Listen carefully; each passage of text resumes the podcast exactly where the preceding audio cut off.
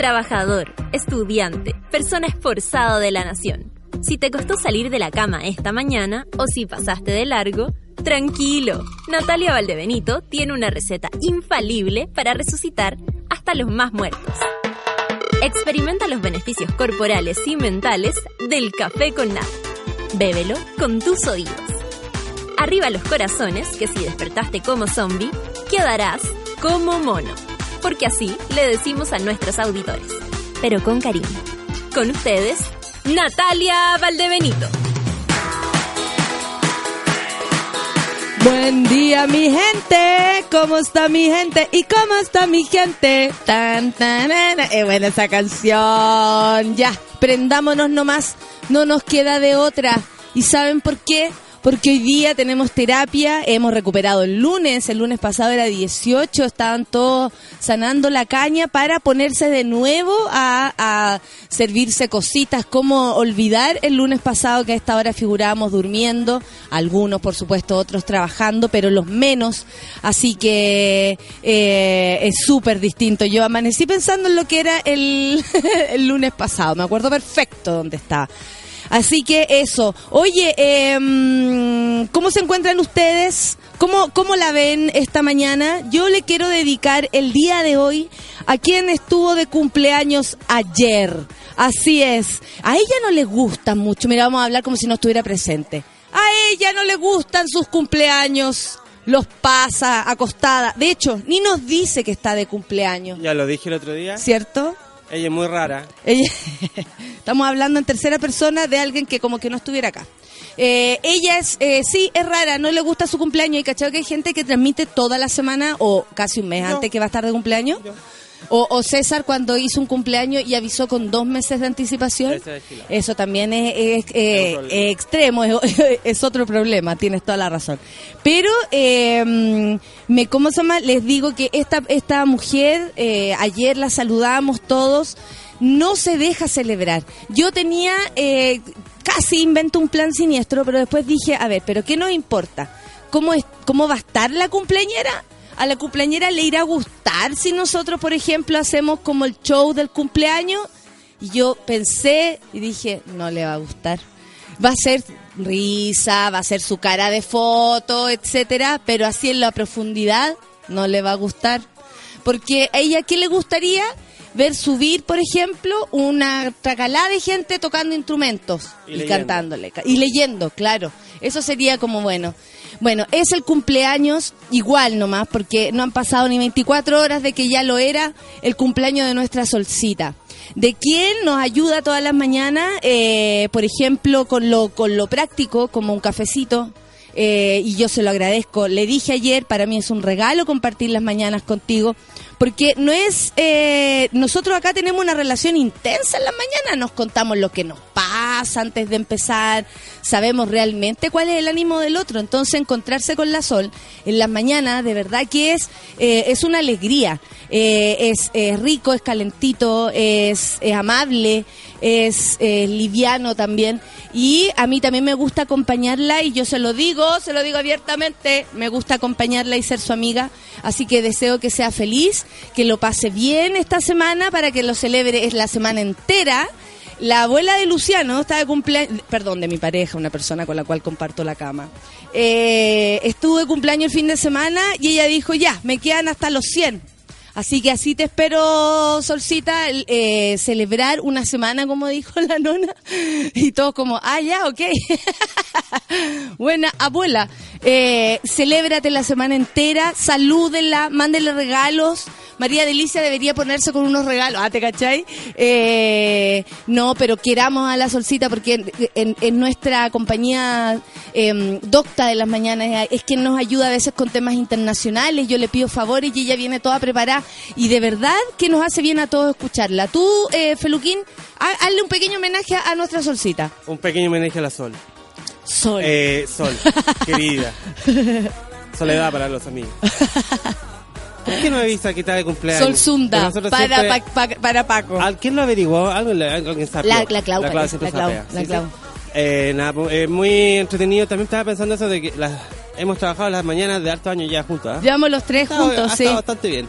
Eh, claro, este es el cuarto año ya que estamos todas las mañanas Porque los demás. En- entre, eh, sí, porque nosotros tres nos contamos cosas, nos decimos, sabemos si estamos más resfriados de lo que decimos al aire, si tenemos más frío, cuánto frío pasamos en el invierno con la sol.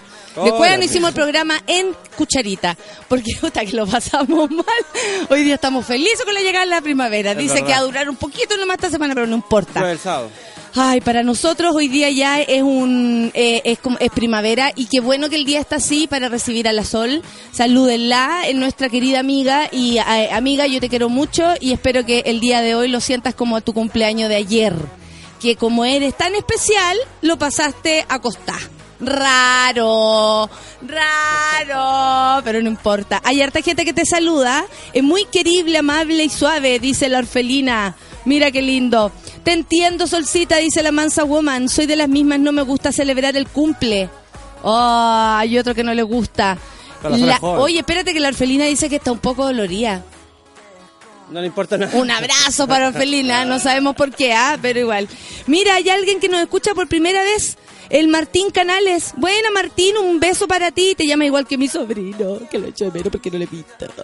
Martín Canales, bienvenido por estos lados. Estamos saludando a quien es parte importante de nuestro programa. Tal vez si tú nos vienes recién escuchando no lo sabes, pero si te quedas con nosotros y el resto del tiempo sabrás quién es la vecindad que construye este café con nata y una de las personas importantes es la Sol.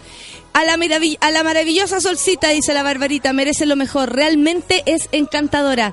Feliz cumple, solcita, dice la Jen Snow, nunca dejes de solear. Eso. ¿Ustedes sabían lo que es el, el no, no solear, el, mm, el solaz? Solaz, eh, que se parece al nombre de la sol, es como el- un lugar de placer. La Sol también podría ser un solaz al mismo tiempo. Te queremos, dice el Quique Palacios. Feliz cumpleaños. Eh, están todos saludándote Sol, así que disfruta y déjate querer. Empecemos la mañana, son las 9 con 10 minutos. Y vamos a empezar esta mañanita. Eh, ahora soy Jen, dice la, la Jen. Se cambian de nombre la gente, pues. Si quiere cambiarse el nombre, yo les sigo con el mismo nombre. San Vincent, vamos a escuchar. Para la Sol. Para la Sol, pues un regalo. Podríamos tu tu tu tu tururú, tururú, tu, tu, tu. Sol es un poco más Pero no tan no, clásica, ¿no? oye, si hay que me- ayer me preguntaron a la más centrada de eso de la radio y dije, ¿sabes qué? Ah, depende, pero no vamos a profundizar en eso. Vamos a dejar que la gente crea en la en la en la fantasía de nuestra vecindad. verdad. 9 con 11, café con nata, sube la feliz cumpleaños solcita.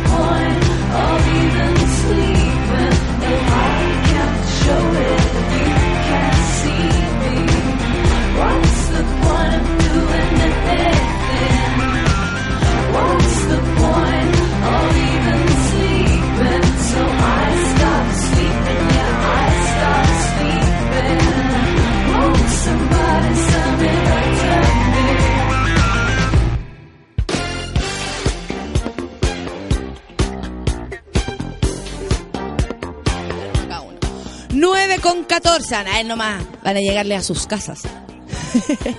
9, oye, en mi sueño, pura lecera, sueño, todas esas cosas. Feliz cumpleaños, Solcita, ¿cómo estás por ahí? Bien, Eh, amaneciste bien. mejor que ayer porque el día de Sí. tu cumpleaños te huevea. No, si no fue. Tuve una descompensación el, Todos los, todas las veces de tus cumpleaños te pasa algo. en el estadio, fui al estadio. Porque, ah, fuiste Sí, al estadio y ahí te vino estadio. como el... Anduve todo el día María. Fui a ver la película de, de Borg con McEnroe, la del tenis. ¿Ya? Era yo y puro abuelito en el cine. ¿Y qué tal? Buena, buena, buena. ¿Sí? ¿Te buena. gustó? Sí, me gustó. Al principio muy densa, así como ya, como que llevar un poco al extremo el asunto de, de la densidad del tenis en la cabeza. Pero después cuando hace la, la reproducción del Y para del los que no somos tan fanáticos, por ejemplo, del, del tenis, eh, ¿está, está bueno? Está buena, sí, son, son la lucha de dos caracteres muy distintos, ¿cachai? Bjorn Borg, que es como muy para adentro, muy centrado, como que es un volcán de emociones, pero logró, que, que es como una, una tónica, digamos, en todos los tenistas, Federer era un coche de su madre cuando era joven, ¿cachai? Y se murió su entrenador, y él entró como en, en etapa así como de, de disciplina. Y tú no, no ves ninguna emoción en él, digamos, él está jugando punto a punto, ¿cachai? Bjorn Borg es de esa escuela.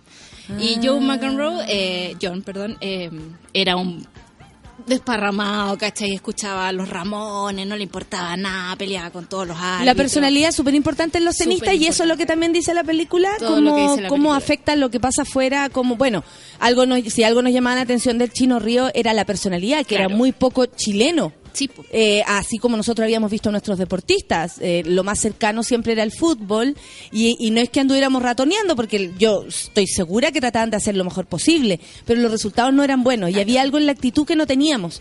Claro, y además el Como chino actitud de ganador. era muy ah, ganador para sus cosas y era demasiado talentoso. Lo que pasa es que él no se, se pegó, no se pegó el giro, ¿cachai? El giro que sí se pegó McEnroe. ¿Cuál es el giro que ese? es como hay que ser disciplinado, hay que concentrarse y hay que usar todo ese potencial. Lo- lo Y hasta ahí llegó él, po. Hasta ahí llegó. Hasta que llegó hasta lo máximo con ese estilo desordenado. Pero hay que mantener. De, de- de rockstar, digamos, y hay que mantenerlo, pero y eso se mantiene ya con el tiempo, con disciplina. Claro. Y ahí es donde Y mi compadre donde no iba a querer. No, porque está mejor la Pero fiesta. eligió eligió lo, lo otro, pues. Y Eligió ahora tiene una cama como de ocho plazas porque tiene como 20 hijos. Así que eso, vayan Sí. a verla, está buena. Ale Zavala dice, eh, ¿abrazo Santa Cruzano será de Santa Cruz o Ay, de mi emoción. colegio Santa Cruz? Porque el, el, ¿cómo se llama? El, en mi colegio nos decíamos Santa, Santa Cruzanos los que éramos de ese colegio, por eso. Oye, la, hoy, mucha gente te saluda, eh, ¿te gusta que te saludan igual? Porque Sí ayer te llegaron varios bonitos sí me saludos. gustan los saludos, no, no crean que soy un ogro, un grinch del cumpleaños, solo no lo ando anunciando así Eso. como... Jorge Llanedel dice, me encanta la manera de echar chuchadas de la, de la solcita. Así como, porque mi en mamá realidad también, era un encanta. saco de... No le gusta nada. Oh, mi mamá. No, Javo Martínez dice, Federer era un conche de su madre cuando joven. Eh, Pero siempre lo dijiste con altura de mira. O, sea, o al parecer, pa- pareciera que lo dices con Suena altura así, de mira, porque en así, verdad estás no. diciendo lo mismo que cualquiera Sí. lo podría hacer.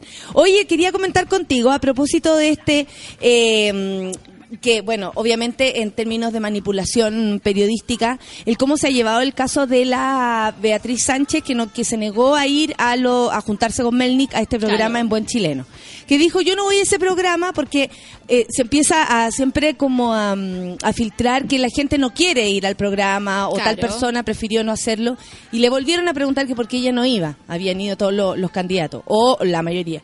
Y ella dijo que no iba porque no se iba a juntar al mismo lugar con Sergio Melnik, quien era un responsable civil de todo lo hecho, de lo hecho en la dictadura por haber sido un ministro Claro. de Pinochet. Eh, ¿Qué te parece esto? Porque yo no lo defino como censura, en lo absoluto. No. Porque eso, eso se, e- esa frase, de ¿sabes hecho, qué? Melnik dijo. Ay, que Melnik. ¿para qué? O sea, ustedes han visto cada vez que alguien tiene algo en contra de Melnik y se lo dice a la roba, el hombre se dedica a retuitear todo eso, gente indeseable que uno no quiere conocer, digamos, que se dedica a tirar más mala onda, ¿cachai? Entonces, Mm. como es alguien con muy pocos argumentos, a mi parecer. ¿Y qué te parece que una persona con ese con ese perfil eh, tenga un, un- una incidencia al menos con eh, con su influencia o, o puede estar en un lugar influyendo, diciendo sus ideas, siendo parte de la cabeza o, o- o parlante de ideas tan negativas, sea, digámoslo lo- de, verdad. De los pocos programas políticos que hay en Chile, él está en uno. Claro. ¿Cachai? Entonces para mí es muy decidor de lo que es este país y lo que no es también. Eh, me da la impresión de que esas son las gentes que nos gobiernan, esas son Mm. las gentes que toman las decisiones, esas son las gente a la que le agradan a los ejecutivos de los medios. Eh, y por otra parte, me parece que todos los chilenos nos fijamos en weá. ¿Cachai? O sea, es como estamos preocupados de por qué Beatriz Sánchez no va a conversar con Melnik y no nos preocupa que Melnik haya sido parte de la dictadura y siga teniendo injerencia Claro, en nuestro país. claro, ¿cachai? y esa no es discusión. No, no y no lo fue al momento de incluirlo en programas de televisión, de Claro, radio. Es una cosa ta- tan normalizada, nos parece tan bacán, nos parece tan eh, inclusivo todo, pero ¿qué estamos incluyendo? De verdad hay que tener cuidado con eso. Y eso en Chile no existe, creo yo. Como que fue un error eh, de, la de, toda la concertación hacernos creer que la transición eh, tenía que ser como sin golpes, ¿cachai? Aquí, no, no digamos nada. No, y con la nada. palabra tolerancia como, como refriega, porque Claro. en el fondo es como, ah, no eres tolerante, Beatriz Sánchez no es tolerante. ¿Y qué pasa que, eh, y por qué tenemos que tolerar? ¿Por qué ponte tus víctimas tienen que tolerar ver, ver a su victimario ver a su victimario o, o camino a su victimario en la televisión? Claro. Porque esa voz es eh, autorizada y pareciera que otras voces no lo son. Porque también tuve, eh, eh, ya, ok, por ejemplo, está el, el fulano Melnik, Claro. pero tú veías el resto del panel y anda por ahí mismo. Por ahí mismo. Yo Se- no sé quiénes son las otras dos personas nuevas se de fue- ese panel. Son, soy, yo los vi el primer día. Y- lo y Pato Fernández 10 tampoco minutos. está, ¿no? Pato Fernández se fue. Sí, Ya. Y yo creo que se aburrió de más. Tampoco po. servía mucho. Tampoco, sí, en Tampoco realidad servía ni siquiera mucho. una voz disidente No. interesante como para armar la pelea. Es primo de Yo- yo, Chadwick. estoy aburrido que, que sean como adverarios políticos Y tan amigos. y, y sean amigos. Me, Y que- me y que pelota, claro, me pone mal. Sí, a mí también. Eso es la elite política, ¿cachai? Es como gente que se casa entre primos, ¿cachai? Eh, que, que mantienen los negocios entre ellos. La, de- la democracia cristiana no quiere meterse en los proyectos de ley de educación porque tiene negocios ahí. Entonces, entendamos eso. Vamos Claro, entendiendo que esta gente claro. trabaja para ellos, no para nosotros. Exactamente. Y Melnik está ahí de una manera para mantener esta situación como positiva, como Claro. parte importante de nuestro diálogo. Como que el fascismo fuera importante, eh, parte importante de nuestro diálogo eh, Sí. común entre los chilenos. O sea, el programa se llama En Buen Chileno y parece que en Buen Chileno participan. Te voy a contar algo. Resulta que eh, yo no me aguanto este programa. Si hay algo que me ha entregado es curiosidad periodística que no tenía porque no, no soy periodista, no estudié. Pero hay algo que me encanta que es eh, en- entrevistar o conversar con gente tan distinta. Ayer estuve conversando con alguien muy de derecha, pero muy de derecha, en la un- misma mesa. Tuviste un almuerzo familiar, veo. Tuve un almuerzo familiar con alguien muy de derecha, eh, del cual preferí entregarme a la conversación porque encontré que ahí podíamos eh, saber algunas cosas. Claro. Eh, porque en general cuando uno no tiene voces disidentes cerca, tan disidentes, porque ya yo puedo tener un amigo que va a votar por Piñera, pero es súper distinto a tener a alguien frente a ti que va a votar por José Antonio Castro. Oh my gosh. ¿Tú sabías que la, mis- la visión que hay, y esto es lo que quería comentar acá, la visión que hay respecto a Piñera de parte de la derecha dura es muy mala? Muy mala. O sea, para ellos, y esta persona representa a un grupo, a un grupo que eh, tiene ideas más radicales de derecha, eh, suena rara la, la la la palabra radical al lado de la derecha, pero bueno, es para que me entiendan lo que quiero decir. Em, según ellos, eh, la derecha le va a dar una sorpresa a Sebastián Piñera al momento de las elecciones. Ellos, al igual que nosotros, piensan que las encuestas son pagadas. Ya. Eso, eso me cuentan. Participa esta persona en como tres grupos de, de, de votación al respecto. Eh, a mí me parecía muy entretenida la conversación. Y lo que más me llamó la atención es esto, esto, esto que me expuso. eh, a todo esto fue una conversación muy entretenida porque eh, era como conocer otro mundo. po. Claro. Era como que me hubiesen estado abriendo el, el- el libro abierto de Darth Vader. Y era como, no, cuéntame qué va a pasar. Bueno, la visión de ellos es que la derecha le va a dar una sorpresa. Yo no sé hasta qué punto es- todo esto es cierto, por supuesto. Pensemos pero en Trump, que nadie una pensaba. sorpresa a la dere- a la cómo se llama a la derecha como eh, a ellos no no es que les parezca blanda sino que no le creen la visión como ahora tan eh, em, conservadora que está dando Piñera porque ahí ellos lo sienten como como un acomodo como una, una suerte de, de quererse ganar a un grupo de personas que están súper eh, decepcionadas de eh, la derecha misma de nuestro país con eh, Sebastián Piñera. Para ello, por ejemplo, él me hablaba, para ellos es un ladrón, es una persona que va de manera sucia hacia adelante, eh, que quien no ha conseguido, que nos está mintiendo, eh, que nos miente en las encuestas, que mm, no representa en ningún caso las ideas de derecha porque en algún momento se acostó con el progresismo y para ellos eso es... eh, No eh, se lo perdonan. No se lo perdonan, ¿cachai? Quien en algún momento eh, estuvo de la, eh, hizo eh, en su campaña la foto de la mano de dos hombres para lucir esto, ¿no? Que Piñera era el progresismo después de que Bachelet viniera con tanta... em, eh, buen porcentaje de aprobación, él dijo, bueno, me tengo que acercar más a ese, a ese sector y, y- y llegó con ideas progre. Resulta que, eh, eh, eh, como que me decía, en ese minuto nosotros sí votamos por, por Piñera o sí votamos por la derecha o por Evelyn Matei en ese momento, porque nos parecía que ahí es donde queremos estar. Pero Piñera para ellos no, no es un buen candidato y yo de verdad me sorprendo porque uno a veces piensa que eh, esta unión que quieren hacernos ver, que en la que está la, la, la derecha de nuestro país, no es tan verdadera. po. No es tan verdadera. Y no se luce este lado eh, y yo le digo, pero ¿por qué ustedes están callados? Le pregunté, me dijo, porque así es mejor.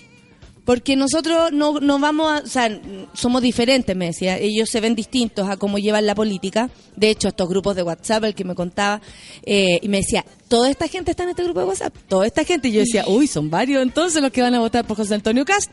Eh, ellos creen que va a pasar a segunda vuelta José Antonio Cast. Ellos están seguros de que esa es la gran pelea que va a tener Piñera.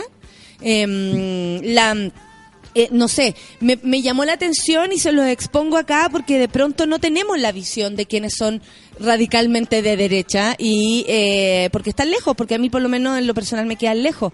Pero fue una conversación súper interesante, eh, saben perfectamente por qué no quieren votar por Piñera, le tienen una lista de razones por las cuales no, y me dijo algo súper entretenido, me dijo, espérate el debate de, de Cast y Piñera. Bueno, todo esto Piñera se descartó de otro, debate, sobre salud pública, lo cual lo encuentro más peligroso aún, porque no puede ser que se esté restando de conversaciones tan importantes para el país, pero bueno, esa es su forma de hacer campaña. ¿Y por qué los medios lo dejan? Sí, sí, sé, y nadie reclama que- nada. Claro, nadie. Es como ya, dejémoslo. eh, es como el candidato que supuestamente va Beatriz a Sánchez ganar. no va a un programa de de X, porque Claro. este es un programa X, Oye, y, y Sebastián Piñera no va a un debate. una auditora que se llama Antonia Galarza dice que Beatriz Sánchez trabajó con Melnik. Yo Sí, en en una radio. No, pues yo tenía... ¿Sí? En ADN. O no era por la red, que era como de Melnik y después ella trabajó, ¿no? Puede no, no, también, no. po.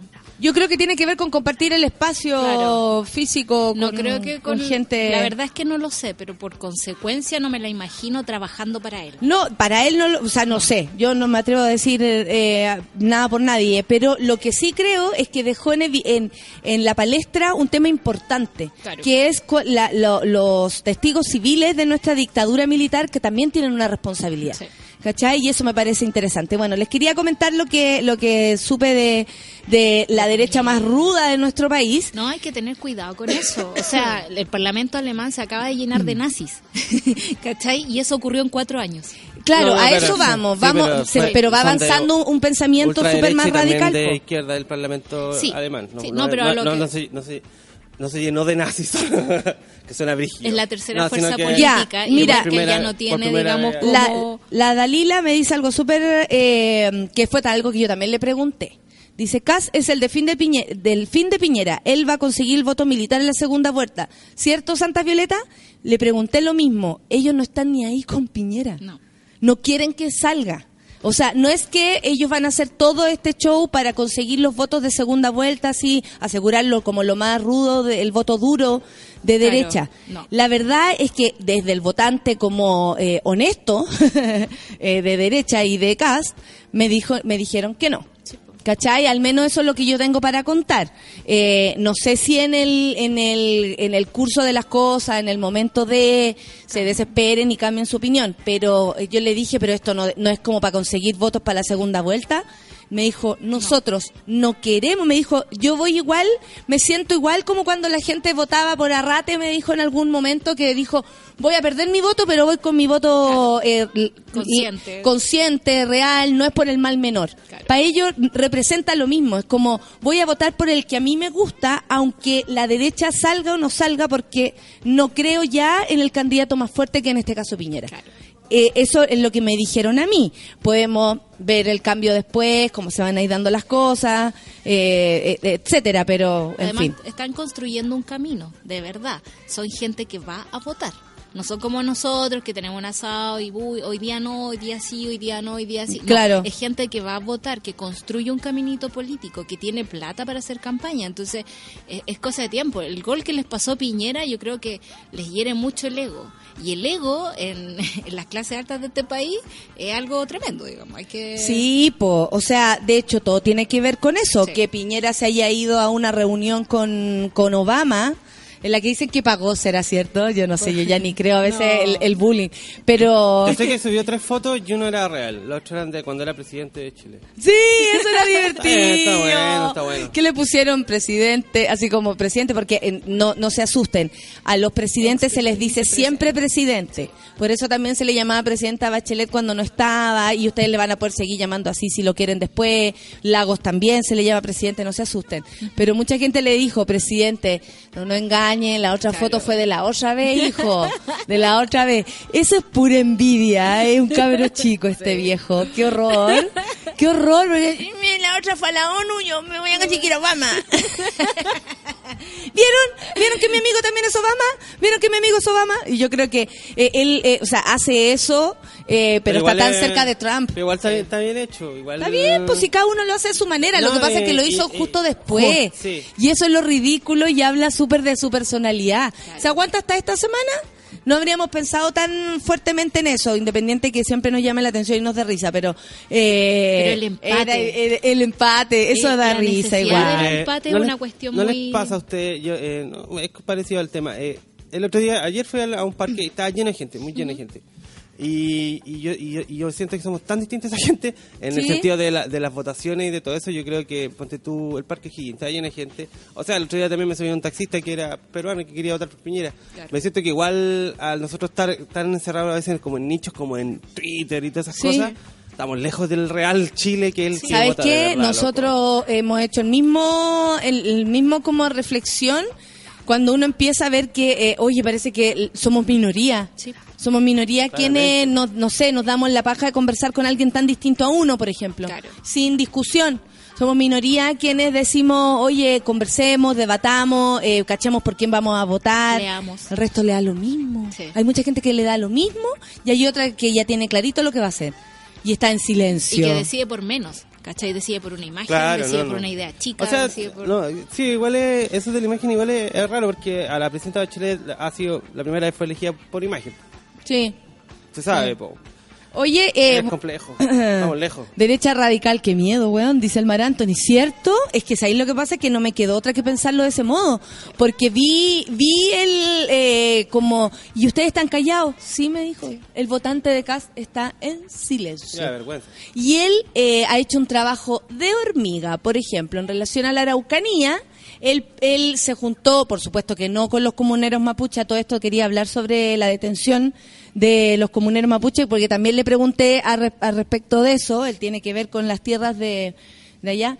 Eh, el rollo es que eh, CAS se comunicó de manera personalizada con los agricultores, porque aquí se separa el tema de la Araucanía en varios grupos. Los camioneros no son lo mismo ni que los agricultores ni que las forestales. Las forestales no es lo mismo que el agricultor o los latifundistas de aquella época, los que tenían fundos. Y me dice, ya no hay fundos. Los quitaron, eso pasó hace mucho tiempo. Eh, los agricultores son en general los que crecieron codo a codo con los mapuches, quienes se criaron con ellos también. ¿Cachai? Como en comunidad. De hecho, son los mismos a veces comuneros mapuches quienes les avisan a sus amigos agricultores, eh, colonos, como se hacen llamar, eh, cuando va a haber algo un poco más complicado. ¿Cachai? O sea, hay una comunicación. Y las forestales como principal motivo del por qué está quedando la gran cagada, que es el poder de quienes tienen el dinero puesto en la región. Atención Sí. con esto, y es súper importante, porque eh, incluso me decían, hay que descartar la lucha como, como entre nosotros, vecinos. Esta situación es más grande, y los camioneros Están Eh, dando jugo. y son considerados o sea eh, cero más menos cero en la discusión al menos que donde están lo- los vecinos Claro. ellos eh, por lo menos para estas personas em, figuran a un lado cuando nosotros desde acá vemos que los camioneros ¡ay! esto es como la fuerza.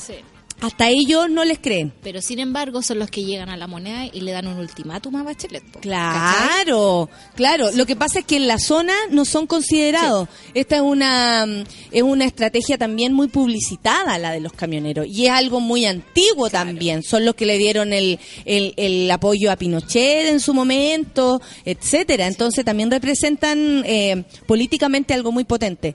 Bueno, a propósito de eso, tres comuneros mapuches fueron detenidos en la mañana del martes. No, esto no fue el martes, el fin de semana. Fue el fin de semana, fueron ocho. Tras un ataque de trabajadores de la empresa eléctrica Valle Lipiana en el Carabinado sobre la Quiero saber si esto es lo mismo, porque no es lo mismo. No, es la operación Huracán, así le llamaron. Así le llamaron, Así ¿no? le llamaron, no. Fueron ocho detenidos por unas razones que son bastante especiales, ¿no? A mí me llama la Se atención. supone que son los que quemaron, Claro, que se supone que son los que quemaron los camiones, que... que vienen hace mucho rato. Era una como pe- una persecución hace mucho rato. Héctor Yaitul, Ernesto Yaitul, Jaime Rodrigo. Huenchuyán, Martín Curiche, el Machi Fidel Trana- Tranamil y David Sid Aedo. Y según informes de la policía, de inteligencia policial, que a mí me da mucha risa eso, ese oxímoron, eh, las pruebas son unos mensajes de WhatsApp. Independiente de que sea cierto o no, a mí me parece como, eh, eh, amigo, ¿en serio que estamos deteniendo gente por esto? O sea, me parece que O puede por qué ser un mejor no elemento de cuentan sospecha. o mejor porque no cuentan que vienen hace rato haciendo Claro. una investigación mucho más concreta que unos mensajes WhatsApp. Claro, po. Construyete una prueba mejor, pues, ¿cachai? Date la pega de hacer el- bien el trabajo. Y de, también de transmitirlo al a, a nosotros de una manera más, más inteligente. Sí, po. Yo creo que puede ser una porque- prueba real. Yo creo que puede Sí, ser una prueba sí, real. El problema es eh, por qué ellos tienen acceso a WhatsApp si WhatsApp son mensajes cifrados y son todos secretos entre quien se los manda. Ah, decreto espía. Y No eso no puede existir, pues, ¿cachai? Es como lo que hemos visto de, de propaganda, de la Deep Web, no sé si vieron el documental al final, que era lo mismo, como que Estados Unidos prohibía algo, pero usaba esas mismas herramientas para supuesto. invadir la privacidad de la gente. Claro. Eh, eh, había mucha gente haciendo llamados, sobre todo para que la ciudadanía estuviese atenta, porque fueron eh, allanados con mucha violencia. Había niños, hay hijos, hay abuelas, abuelos, hay personas de tercera edad, hay personas más jóvenes que no son quienes son están involucrados desde ningún punto de vista. Claro. Entonces, eh, también el actuar de carabineros, como siempre, es súper juzgado en este aspecto porque eh, la violencia con la que irrumpen es fuerte. Es fuerte. Es fuerte. Entonces sí pasaron cosas de lamentar, más allá que tengan que detener o no detener a cierta gente, según lo que ellos creen, por supuesto, según lo que ellos han sacado como conclusión. eh, me parece que la violencia es algo que siempre, siempre, siempre tenemos que juzgar de manera negativa. O sea, no es la manera ni cómo se actúa ni cómo se resuelve. Y Sí. sigamos juzgándolo porque en realidad es una es la tónica, digamos, de las detenciones en la Araucanía. Eh, uno de ellos creo que fue detenido afuera de la de la cárcel de Temuco, donde hay eh, gente eh, como en huelga de hambre. Sí, Hace sí, sí. ciento- a- 109 días, si no, No, me equivoco. es- eso está, Por pero- una detención de que alguien dijo que estaba ahí y, y se les priva de libertad mientras eh, sigue el juicio. Un juicio hace cuatro años que uno dice, pero ¿cómo? ¿Pero cómo puede pasar cuatro años y esta gente no puede hacer nada? Y no sabemos si son inocentes o si son culpables y siguen encerrados, ¿cachai? Entonces hay una irracionalidad en la Araucanía que uno no, a mí no me puede gustaría entender. ver a, a la presidenta más metida. Sí, no bueno, sé, porque si ella tiene... los dardos iban contra si- la presidenta sí. todo si el fin tú de semana. pensáis que y, t- están todas estas políticas nuevas, todas bacanes del último tiempo, ¿cierto? Ujú, sí. No se mete nada, pareciera que no, nada, no, no existe, como, como no que no existe la existiera. Araucanía, no existe. ¿Qué, qué habrá ahí? Siempre a mí me... eh, No sé, no, Uy, yo creo no que un tremendo algo- miedo a, a actuar de manera concreta y contra el empresariado que tiene tomada la, la, la ciudad. Sí. Si finalmente es eso, son puros poderes eh, es mezclados, es la plata. Esto, o sea, ojalá, ojalá, de verdad la cuestión fuera tan ideológica como mapuches luchando por su tierra. Claro. Está todo mezclado, weón, está todo mezclado, más allá de ser lo- la verdadera razón por la cual muchos mapuches han dado su vida, que por supuesto que es- eso es así, ahí hay una protección a quienes tienen las platas, pero y tienen la, la- la- las forestales. Sí. Sí, hay que decirlo, son poderes así, eh, son gente muy poderosa, gente metida en todo, y aquí es donde lo mismo, las mismas personas son los que los que reclaman, son los que la- son las- sus familias, son eh, quienes nacieron con una cantidad de tierra y, y quieren perpetuarla, o como los mates que se compraron todo y mm, y no, y no, no dejaron nada. La Kim dice, mi familia canuta por lo menos sé que no apoya a Piñera, le tiene un altar a Cast. A propósito de este tuit me acordé de algo importante. Me dijo esta persona, no sabemos si Piñera, me dijo el, año pasado era católico, ahora es Evangélico. Mañana me dijo, quizás qué va a ser. Luterano. Eso es lo que nos da, eso Sí. es la impresión que da Piñera, como esta Vegetariano. eh, vo- eh, vegano, eh, como voluble, como de, de, de a donde te conviene se va a quedar y Muy por lo. O sea, pregúntale a, la, a Luis Larraín, pues, bueno, Claro. cuando apoyaba el matrimonio para la campaña, pues, bueno, y- y- Espérate, que aquí por aquí tenía yo a Luis Larraín a propósito de su foto, ¿la viste? Foto, hoy sí la vi. Foto Yo como parodiando a el Jaime político, Guzmán. el ¿Pero mejor acto político que ha hecho Luis Larraín. De verdad. Pero fue súper juzgado, ¿ah? Vamos, vamos a verlo después. Son las 9 con 40 y eh, nos vamos a escuchar Beyoncé, que entretenido. Excelente, para empezar esta Precioso. mañana. Vamos Y cumpleaños de la Sol, si es día del cumpleaños de la Sol. Café con Aranzuela. Y'all haters corny with that Illuminati mess. Paparazzi, catch my fly and my cocky fresh. I'm so reckless when I rock my Givenchy dress. I'm so possessive, so I rock his rock necklaces. My daddy Alabama, mama Louisiana. You mix that Negro with that Creole, make a Texas Bama. I like my baby hair with baby hair with Jackson 5 nostrils. I earned all this money, but they never take the country out me. I got hot sauce in my bag, swag. I see it, I want it. I stunt yellow, want it. I dream it,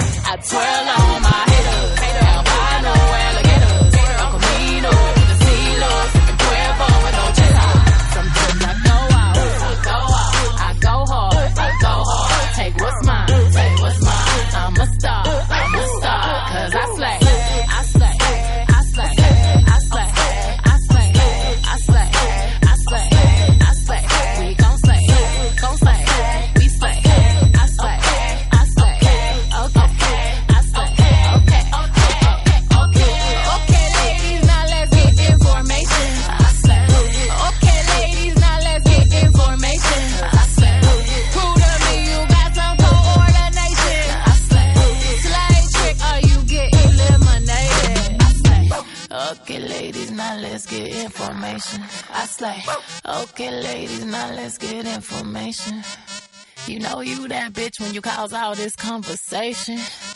Always stay gracious. Best revenge is your paper.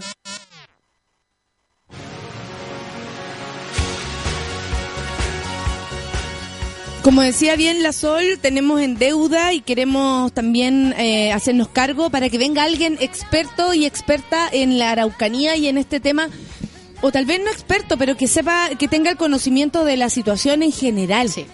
Porque nos gusta, nos gusta y cada uno tiene su visión, creo, personal de lo que sucede.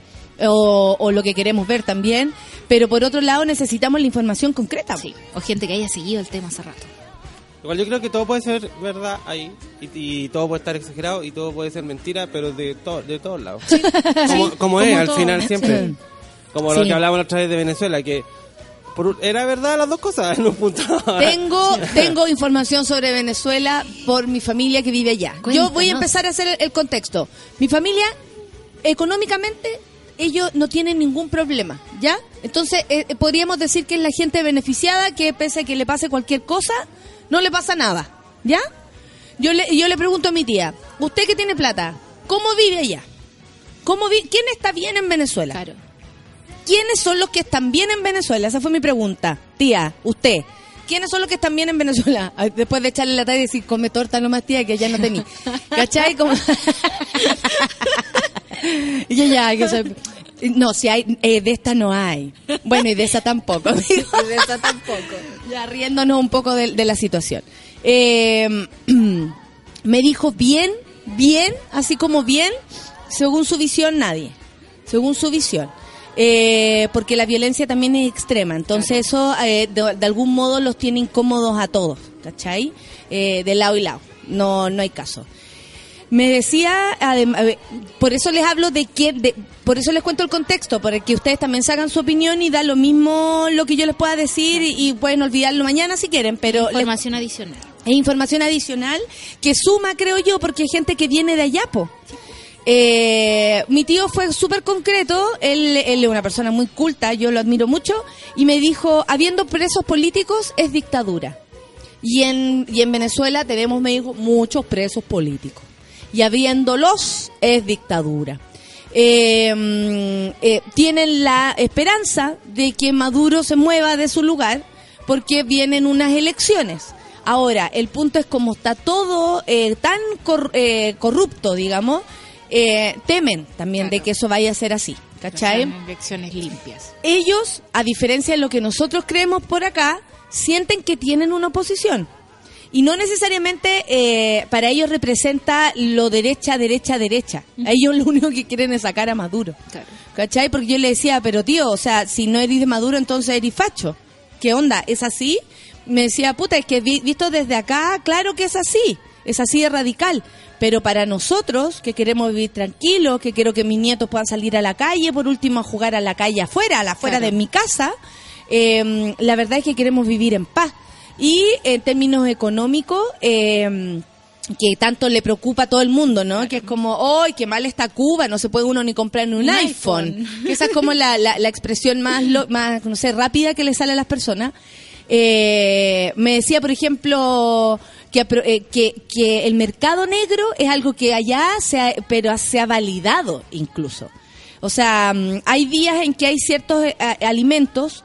eh, mi tía me decía, yo voy a algunos lugares para poder ayudar también, como para pagar, para que la gente tenga, ¿cachai? Y hago la fila y participo. Eh, pueden ser filas de muchas horas, porque como es racionado el alimento, se los pasan a cada uno. O los supermercados se arrasa rápidamente. O sea, depende mucho si está ahí en primero de la fila o al final, lo que vayas a agarrar. Pero el, el- la el fortalecimiento del mercado negro, por ejemplo, me contaban. Yo todo esto les estoy contando, no estoy diciendo que esta es la situación en Venezuela y yo vengo a lavar sus mentes. No, fue algo que yo conversé para poder traer información para acá.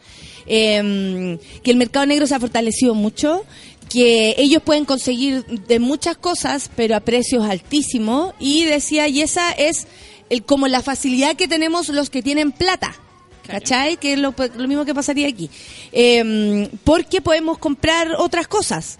Igual, de todas formas, mi prima mandó a pedir eh, desodorante, que es algo que cuesta a veces conseguir. Sobre todo porque no te avisa que se va a acabar y el desodorante es una necesidad básica que uno ocupa todos los días, ¿cachai? Y en un, en un ambiente caribeño, tal vez más de una vez al día. Eh, y eso también es súper importante. Como cosas básicas que a veces se necesitan. Eh, según ellos, no hay nadie que esté bien. No, ellos tampoco lo están pudiendo vivir todavía ya. Eh, es muy triste que se hayan ido mucha gente, ellos lo notan. Eh, no están igual de flacos que la otra vez que vinieron, parece que la otra vez era, era como más radical la repartición de papas, porque eso decían, que todos comen papas. Y yo le preguntaba en serio, así como, tía, pero ¿quién está bien? ¿Es cierto que la gente quiere? Porque acá, como dicen, no crean todo lo que dicen, pero nosotros también vemos, eh, y esa es la propaganda game, ¿no? El juego de la propaganda, en cómo mucha gente apoya a Maduro. ¿Cuál es la visión de estas personas respecto a la gente que apoya a Maduro? Es que Maduro los tiene agarrados de los de la bola. Y eh, hay registros de las personas y tienen que participar en las protestas por obligación. Eso es lo que ellos sienten, creen y ven en algunos casos. Hay mucha gente que, por supuesto, está hasta de voluntario trabajando allá, lo está pasando bien, etcétera. Pero yo le preguntaba qué lo pasa bien, pueden vivir un poco, porque también la visión que tenemos de acá a veces es súper dramática. Resulta que igual ellos, si ellos viven allá, uno dice, bueno, pudiendo medirse para Chile, tal vez tienen la opción. Pero, eh, bueno, son personas que aman Venezuela, que no quieren soltar Venezuela, y, eh, porque mucho se podrá decir que, que N gente a lo mejor es fascista porque no quiere a Maduro, pero puta que aman Venezuela. Y eso es súper distinto, es súper distinto creo yo. Más allá de tu gobierno, tomáis el lugar en el cual decidiste vivir. Y, y ellos decidieron vivir hace algunos años allá, como mucha gente, muchos chilenos por lo demás. Muchos chilenos. Eh, sí, es un lugar, era un paradero muy para chilenos Venezuela. Entonces, eh, es como que está llena de matices la situación. ¿Cachai? O sea, ellos sienten que, por ejemplo, mi prima, que yo les conté, trabaja para el gobierno y ha sido obligada a ir a votar. Y ella me dijo, obligada, Obligada. obligada. Sobre todo, no es porque solo te echen, sino que no sabes, y eso me decían ellos, no sabes qué, cómo te puede perjudicar a futuro el no ir. Yo estuve en Cuba hace un, en el verano, nunca había ido a Cuba, eh, eh, maravilloso poder ir, solamente por ver también eh, cómo es, cómo viven de otro modo, en un mundo tan capitalista como el nuestro también, ¿cachai? Entonces, eh, y ellos, eh, el, el taxista me contaba que, por ejemplo, cuando murió Fidel, eh, y se ve esta imagen maravillosa en que todo Cuba, toda La Habana se reunió ahí en la Plaza de la, de la Revolución para despedir a... a- Él tiene una visión también súper distinta. Ellos sienten que tenían que ir porque había que firmar. Tú llegabas a ver, a, a- a participar de esto y había en unos lugares donde había que firmar y quedaba clarito que quién había ido y quién no. Me dijo, yo soy taxista y yo trabajo para el Estado. Y si trabajo para el Estado y ellos no veían mi firma ahí, probablemente me pueden echar. Y de- después no sé lo que me puede pasar. Entonces, claro, eh, ahí uno dice, eh, opiniones hay variadas. Eh, de- eh, democracia, eh, dictadura, eh, uno desde acá creo que sigue tiene que seguir siendo resp- eh, respetuoso de las realidades de otros países, porque a nosotros no nos ha gustado nada cuando alguien opina o se mete, pero más allá de eso es bueno tener una visión ampliada, Sí. ¿cachai? Ampliada de, ¿sabéis que sí? Puedo vivir porque tengo plata, puedo vivir, pero eh, eh, vivo mal Claro. vivo mal, mis vecinos ya no están, no podemos salir a la calle, la gente la matan, me decían, no es solamente que las detienen, las matan. Entonces eso también ha provocado mucho temor. Y ya no el mismo em, cariño por Maduro, que en realidad nunca ha tenido el cariño que tuvo Tuvo alguna vez Chávez, ¿cachai? Que representaba la idea. Entonces, no sé, si les sirve eh, a- eh, conocer este tipo de, de información, eh, bueno, ahí se las dejo. Trabajar y pasaban listas en las marchas, claro. La Angelina dice, una compañera se vino de allá y trabajaba en el sector público y pasaban listas en las marchas. Exactamente. La Kim dice, mi amiga venezolana les mandaba cosas básicas a su familia y las retenían. Eh, también sucede, por eso se tienen que ir con las cosas metidas por cualquier lado. Compras con tu huella digital porque te corresponden ciertos kilos de algo y todo es muy caro, dice la Constanza Silva. También, porque los precios, eh, si hay pocos productos, se aprovechan un poco de eso. Ahora, la gente está, yo le decía, ¿y qué pasa con esta señora? ¿Te acuerdas esto tan, esta noticia donde la, mm, quién era la esposa, no sé si es Caprile o el otro, eh, que salió con, la- la- estas, las mujeres de los... Lilian- Sí, Lilian, que salió Lilian. con unas cajas de, de dinero. Yo le decía, ¿qué es esto, las cajas de dinero? Me decía, ¿tú sabes cuánto es una caja de dinero ya? Dijo, 100 lucas. Tenemos tan devaluado que podemos tener una bolsa llena de plata y ahí no hay ni 100 mil pesos chilenos. ¿Cachai? Entonces, el show de las cajas, que acá podía ser súper como mm, notorio, ¿no? Como vistoso, Claro. como, oh, es, es la, es la esposa de alguien de la oposición y más encima tiene dinero. Me decía, todos guardamos la plata así, en Sí. caja, en bolsa, porque no, no significa nada. Claro. ¿Cachai? O sea, un gran turro billete puede ser dos lucas La inflación allá es tremenda, pues es como de repente es bueno eh, empezar a, a agarrar matices en cómo nos informamos. Es bacán saber cómo a grandes rasgos eh, o ideológicamente ciertas cosas, como leer la prensa oficial, leer la prensa no oficial, leer la prensa de izquierda, leer la prensa de derecha. Leer, por ejemplo, seguir a gente que sabe Claro. eh, y ver como informaciones, periodistas del mundo, eh, no sé, O sociólogos, que uno puede día- como Claro, me metí a un Instagram de un, de un físico nuclear que vive en Irak. Y ¿sabéis qué? Es muy entretenido. Ver Claro. el matiz, ¿cachai? Cuando él va caminando por la calle, ¿cachai? Y ver la bomba que está explotando, dónde está explotando. Y no son como oh, eh, 8.000 muertos en Bagdad. No, es una persona que estás viendo ahí, ¿cachai? Entonces, Exactamente. tenemos que recuperar el matiz de lo humano. La Anabel dice, cuando migra la clase trabajadora, dice mucho de la situación de Venezuela. Claro, nosotros, por ejemplo, con el amor que yo le tengo a Venezuela, eh, eh, a mí me encanta ver venezolanos acá, pero sabemos que responde a una situación súper una concreta. huida. ¿Cachai? A una huida. Eh, y también yo veo a mi, a mi familia mucho más acostumbrada a esto. Porque, por ejemplo, antes mi tía me decía, claro, bajo a comprar y no hay nada. Y ahora le digo, tía, ¿y bajáis a comprar y no hay nada? No, no hay nada, pero hago una fila. y consigo caro, ¿cachai? Está súper hallada, halladísima con la situación. Ya yo creo que no puede volver atrás, no. sabe vivir de otro modo que mojando a la gente, porque se acostumbran. po. Y, por ejemplo, me contaba que el mercado negro funciona así hay alguien que eh, te llama, saben que hay, por ejemplo, eh, llegaron jeans, no sé, eh, o llegaron eh, jeans y ron, ponte tú, que son cosas como que les gusta, y además arroz, eh, ya, pero por- es que el mercado negro tiene otras cosas. ¿Cachai? Como por, como por ejemplo esos lujos, como whisky, ¿cachai? Toda esa wea. Y te daban el, te avisan por teléfono y tú después eh, vas a los lugares así como, mm, es todo como clandestino. Y, pero de algún modo, todas las personas están haciéndolo. Entonces es como un- una forma clandestina de hacerlo normal. Y eso es súper loco. Es súper loco. Que lo clandestino se transforme en la vida, en la, en la forma de vivir. Pero es que también hay que entender que eh, la gente que vive en, en- en- con un gobierno totalitario eh, tiene que hacer su vida igual, ¿cachai? Y tiene que normalizar este tipo de cosas que no son normales. Eh, es súper loco, pero me parece que también eso, como cuando uno dice así como esta gente, se está, y el otro día leía una, una noticia en el Guardian de gente que se estaba robando animales del zoológico para comerlos, ¿cachai? Eso es rudo, eso es fuerte. Es súper rudo, ¿cachai? Y es Estamos como- hablando de hambre. Hambre. No estamos hambre. hablando de lujos. No. No. estamos hablando de, uy, no tiene el iPhone. Estamos hablando Claro. de hambre. No tiene chocolate para la torta. No, tiene hambre.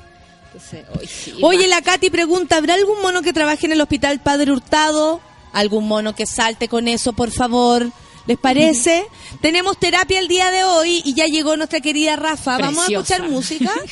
¿Sí? ¿Vamos con el, con el, con el orden normal de las cosas? Porque tenemos una terapia entretenida y queremos abrazar a la Rafa. Ya, vamos a, ir a escuchar música y luego vamos con la terapia. ¿Les parece? Pónganse cómodos porque se viene. Cómodas, cómodes, cómodes, cómodex, cos- todos. Quiero ser inclusiva. 9 con 57. Nos vamos con Charlie Excess. Eh, café con atención.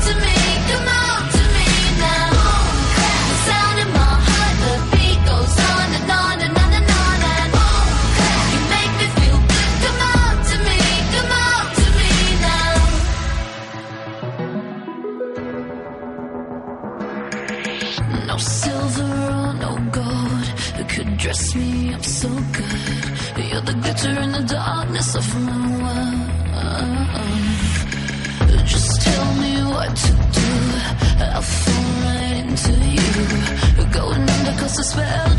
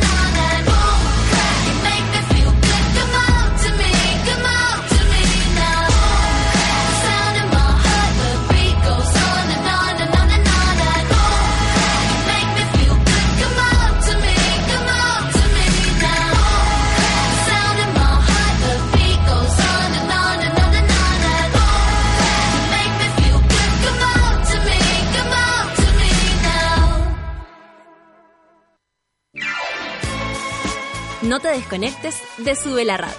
Ya regresa Café con Nat. Hoy en Sube la Radio.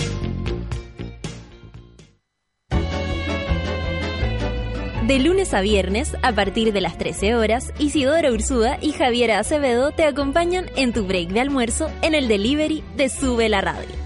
Noticias, datos y locura.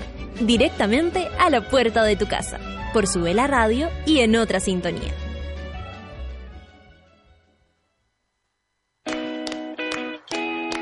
¿A quién le importa que sea lunes? Cuando el reloj marca las 3 de la tarde y sabemos que Curro Guerrero le da play al soundtrack de la vida.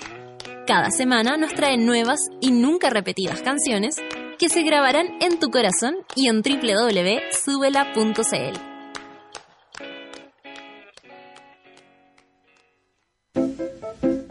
Hoy a las 10 de la noche escuchas el diario nocturno de Camila Moreno. Intimidades, reflexiones sobre arte y la grata compañía de destacadas artistas latinoamericanas. Por Sube la Radio y en otra sintonía. Llegó la hora en Sube la Radio. 10 de la mañana, con dos minutos. Miranda que intercepta esa pelota por la orilla. Mario Miranda que hace lindo el juego. Pasado la mitad de cancha. Mario que se pasa a uno. Mario que se pasa a dos. Mario que pasa. Pasa Mario. ¡Mario! Mario, Mario, pasa el balde. Mira la tremenda fila, nos vamos a quedar sin agua, hombre. En América Solidaria creemos que para ser vistos, primero deben ser escuchados. Ingresa a vozdale.cl y dale fuerza a la verdad de estos niños, compartiendo su realidad.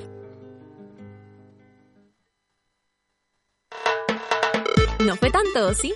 Ya estamos de regreso en Café con Nada.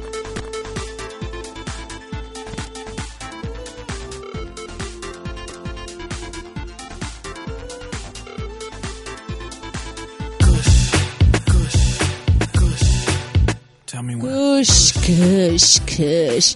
10 con 3, hoy había una foto de Justin Timberlake. Por Dios, Justin Timberlake. ¿A dónde? Por Dios, te lo voy a No la mandar. vi, no la vi. Por Dios, Justin Timberlake. ¿Quién me la manda? ¿Quién me la manda? Dijo la tía. Ay, ay, ay. Oiga, por favor. Oiga, por favor. Oiga, Rafa. ¿cómo estás? Estoy feliz. ¿Sí? Sí. Oye, ¿cómo va tu ojo? Mal. ¿Pero por qué? De, de esa vez que te pegaste conmigo. El viernes, sí. Qué horror, me siento tan culpable, ya no sé qué hacer. Parece que, parece que me van a tener que operarme. ¿Y qué? pe- Pero algo sucedió que te pegó justo. No, no, no, espérate, tenemos una un pinche, crítica. ¿Ya? Porque esto fue un pinche, algo que pudo haberse eh, recuperado normal. Ahora encontré a mi séptimo doctor. Que heavy lo que hay tenido que darte vueltas para conseguir al, al que te ayude realmente. Sí. Y el séptimo doctor, con la sexta doctora, que fue mujer y que fue la más lúcida de todas, por supuesto, que fue la que fue generosa, me buscó una ayuda, todo. Me yo, lleva, yo llegaba a cada consulta con una ramillete de remedios que tenía. Y la weá es que el primer doctor que me vio, que me vio en urgencia, etcétera, me recetó un medicamento, Natalia, que cuando yo llegué a la consulta a la doctora y le mostré, lo tomó y me dijo, ¿de dónde sacaste esto? Yo le dije, "Eh, lo compré. Qué heavy, cómo te pueden hacer daño. Y me dice, ay, me dice, "con- te lo conseguiste en internet. Y yo, ¿cómo? O sea, te, con- te, te lo conseguiste como en mala por online. Ah, como tránfuga. Como tránfuga. Yo le dije, no, lo compré con una receta que me dio el primer doctor que estuvo acá. Pum, se mete a, a ver quién era. Me dijo, él te dio esto. Sí, me dije. Me dijo, es por esto porque tu ojo no se ha sanado. Esto es una anestesia que nosotros usamos para operar y solo se puede usar cuando uno opera. Me dijo, ¿cuánto llevas echándotela? Y yo, cada vez que me duele. Y me dijo, tú podrías haber perdido el ojo con esta anestesia.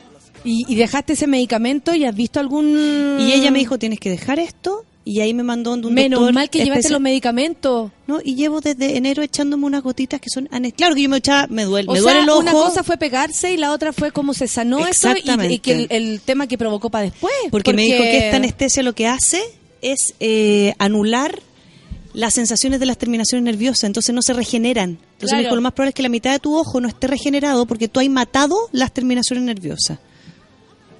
¡Qué horror, Rafa! Así que- Y fuiste a un doctor, se suponía bueno. Clínica alemana. Qué bueno saberlo, ¿ah? Pa' que- pa- pa' que no yo se voy a- sientan Yo voy a conseguir el nombre, o sea, voy a meterme a mi ficha porque me estáis weyando. Oye, la, qué bonita la foto que subiste,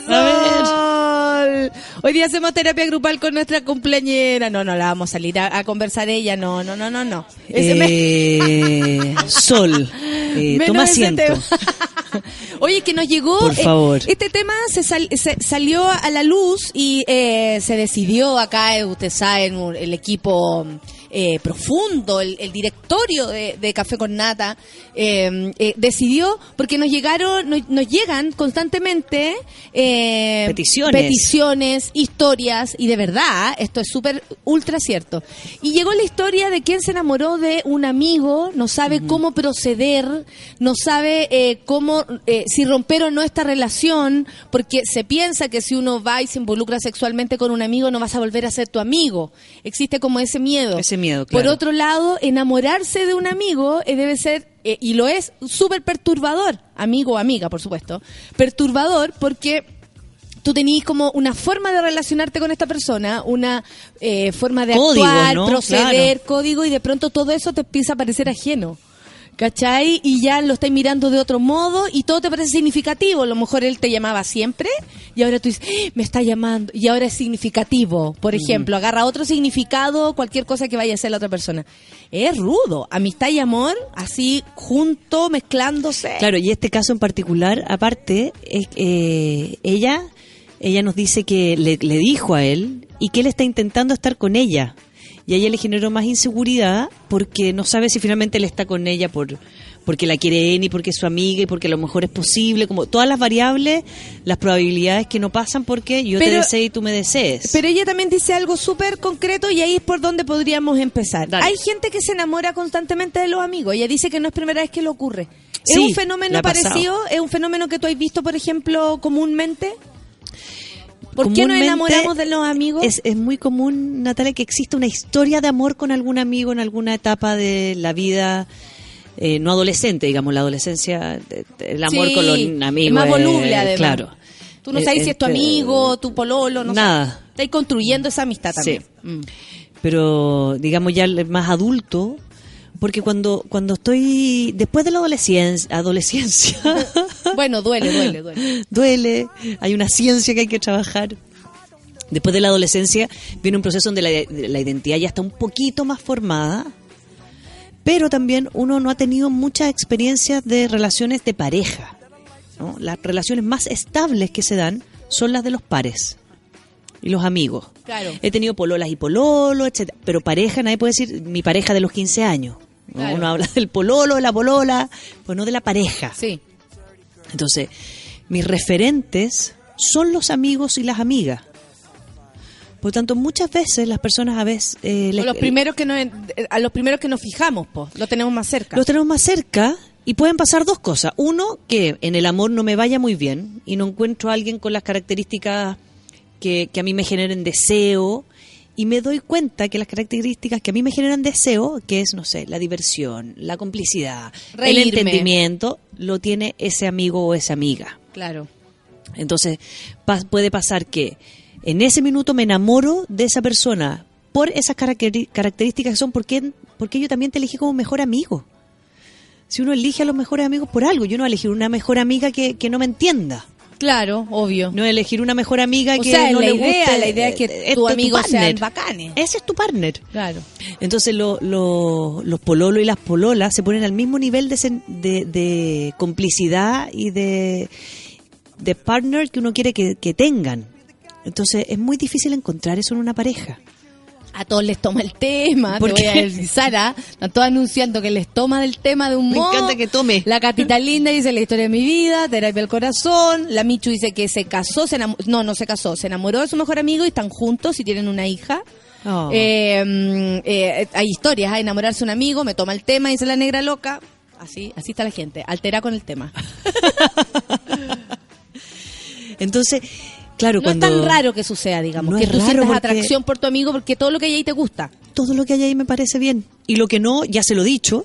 Claro. ¿no? Y hemos peleado y no hemos Más reconciliado encima, claro, está sanado varios puntos. varios puntos. Y puede ser que uno por eso se confunda. Sí. Y, y no necesariamente a veces está ahí enamorado, sino que, o, o enamorado desde, enamorado de un amigo, uno puede estar enamorado de un amigo en el aspecto como más em, superficial, digo Sí. yo, porque te gusta todo. ¿Cachai? Te gusta como él, lo ves y, y, y como te gusta su forma, cómo procede, que sea buena onda, que sea buen hijo, que sea... Lo conoces más también. Sí. Sabéis otros matices, sabéis cómo ha resuelto cosas.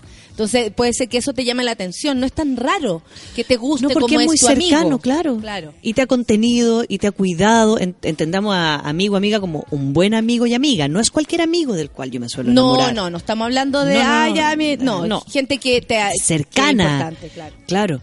Y muchas veces también sucede cuando yo tengo una pareja y una pareja estable, no sé qué, pero, dos puntos, eh, no es tan divertida. Entonces igual prefiero llamar a mi amiga porque es más entretenida y la echo de menos el viernes en la noche porque hacíamos otras cosas y me doy cuenta que también que yo quiero construir pareja desde un espacio que construí con mi amigo o con mi amiga. Ah, claro. Entonces el foco se tira para allá. Ahora, ¿qué pasa ahí? Pasa que puede que los dos amigos estén en la misma y se unan, o puede que uno realmente haya logrado diferenciar la amistad de la pareja y tenga distintos intereses para distintas cosas. Claro, con uno, con los amigos hago ciertas cosas, con mi pareja hago, Hago otras. otra. Bueno, que también tiene que ver en qué andáis buscando en una ¿Qué pareja. andáis buscando? Claro. Entonces la, la- la confusión es muy fácil porque mi amigo o mi amiga, si es un buen amigo y una buena amiga, no esas que van a ser ex amigas y ex amigos, no, no, no, que son de verdad, la lealtad y el conocerse es muy profundo. Claro, claro. Entonces eso, eso puede hacer que te confundas. Sí, sí, sí, sí. Como también hay otros que tienen separada la situación y nunca a lo mejor su amigo es su amigo y fin. Pero eh, puede... conve- Hay dos formas. O sea, hay dos formas de ver esto, creo yo, o dos, o dos frentes. Primero, uno como la enamorada. Uno Ajá. como el enamorado. ¿Qué hace uno como el enamorado? Porque después está el otro lado. Uno como amigo y que de a uno se enamoren. Que eso Claro. también lo podemos hablar después. Uno como enamorado... O eh, cuando vais sintiendo esto. cuando va Bueno, empezando. una de las características que, que aparece muy fuerte es que también los amigos y las amigas suelen dormir juntos. Claro, suelen eh, eh, compartir espacios de Comparten intimidad. cama, es- ven películas, masaje para allá, cariñito para allá, cariñito para acá. Los que son más tocones, ¿ah? Yo Los soy que- menos tocón. Tú eres menos tocones. Sí. Yo- yo- y que yo- aparte mis amigos son muy gay. No. Acostarme con uno de ellos es simbólico. bueno, si tú yo vemos una película y tú haces cariño, Claro. tú vas a pedir, Ah, bueno, tú vas a tirar la cabeza. Lo, lo haré. Todas ¿Ya? mis amigas me dicen, por favor, ¿te puedo hacer cariño ahora? Sí, amiga, ahora sí. Sí, hay que pedir permiso. Sí. Yo logrado Gracias, que, ah, gracias que me una, permiso, una amiga gracias. mía, mía, la, la Titi Vieragallo, eh, eh, era muy parca hasta que un día yo logré que me aceptara mis abrazos y mis pegoteos. Y después me dijo, hasta aquí llega. ¿Viste? Pero lo voy a hacer, me dijo. Y de aquí en adelante me ve y me pasó lo abraza. mismo. Con la Natalie me pasó eso, que, me alegó. No, sé, no, te, no, No eh, te eh, puedo. no te puedo abrazar, me decía. Yo siento que no te puedo abrazar y yo quiero abrazarte. Abrázame. Es que siento que no puedo. Puedes. Sí puedes, Si uno le da pero permiso. poco. Claro. Yo te doy permiso.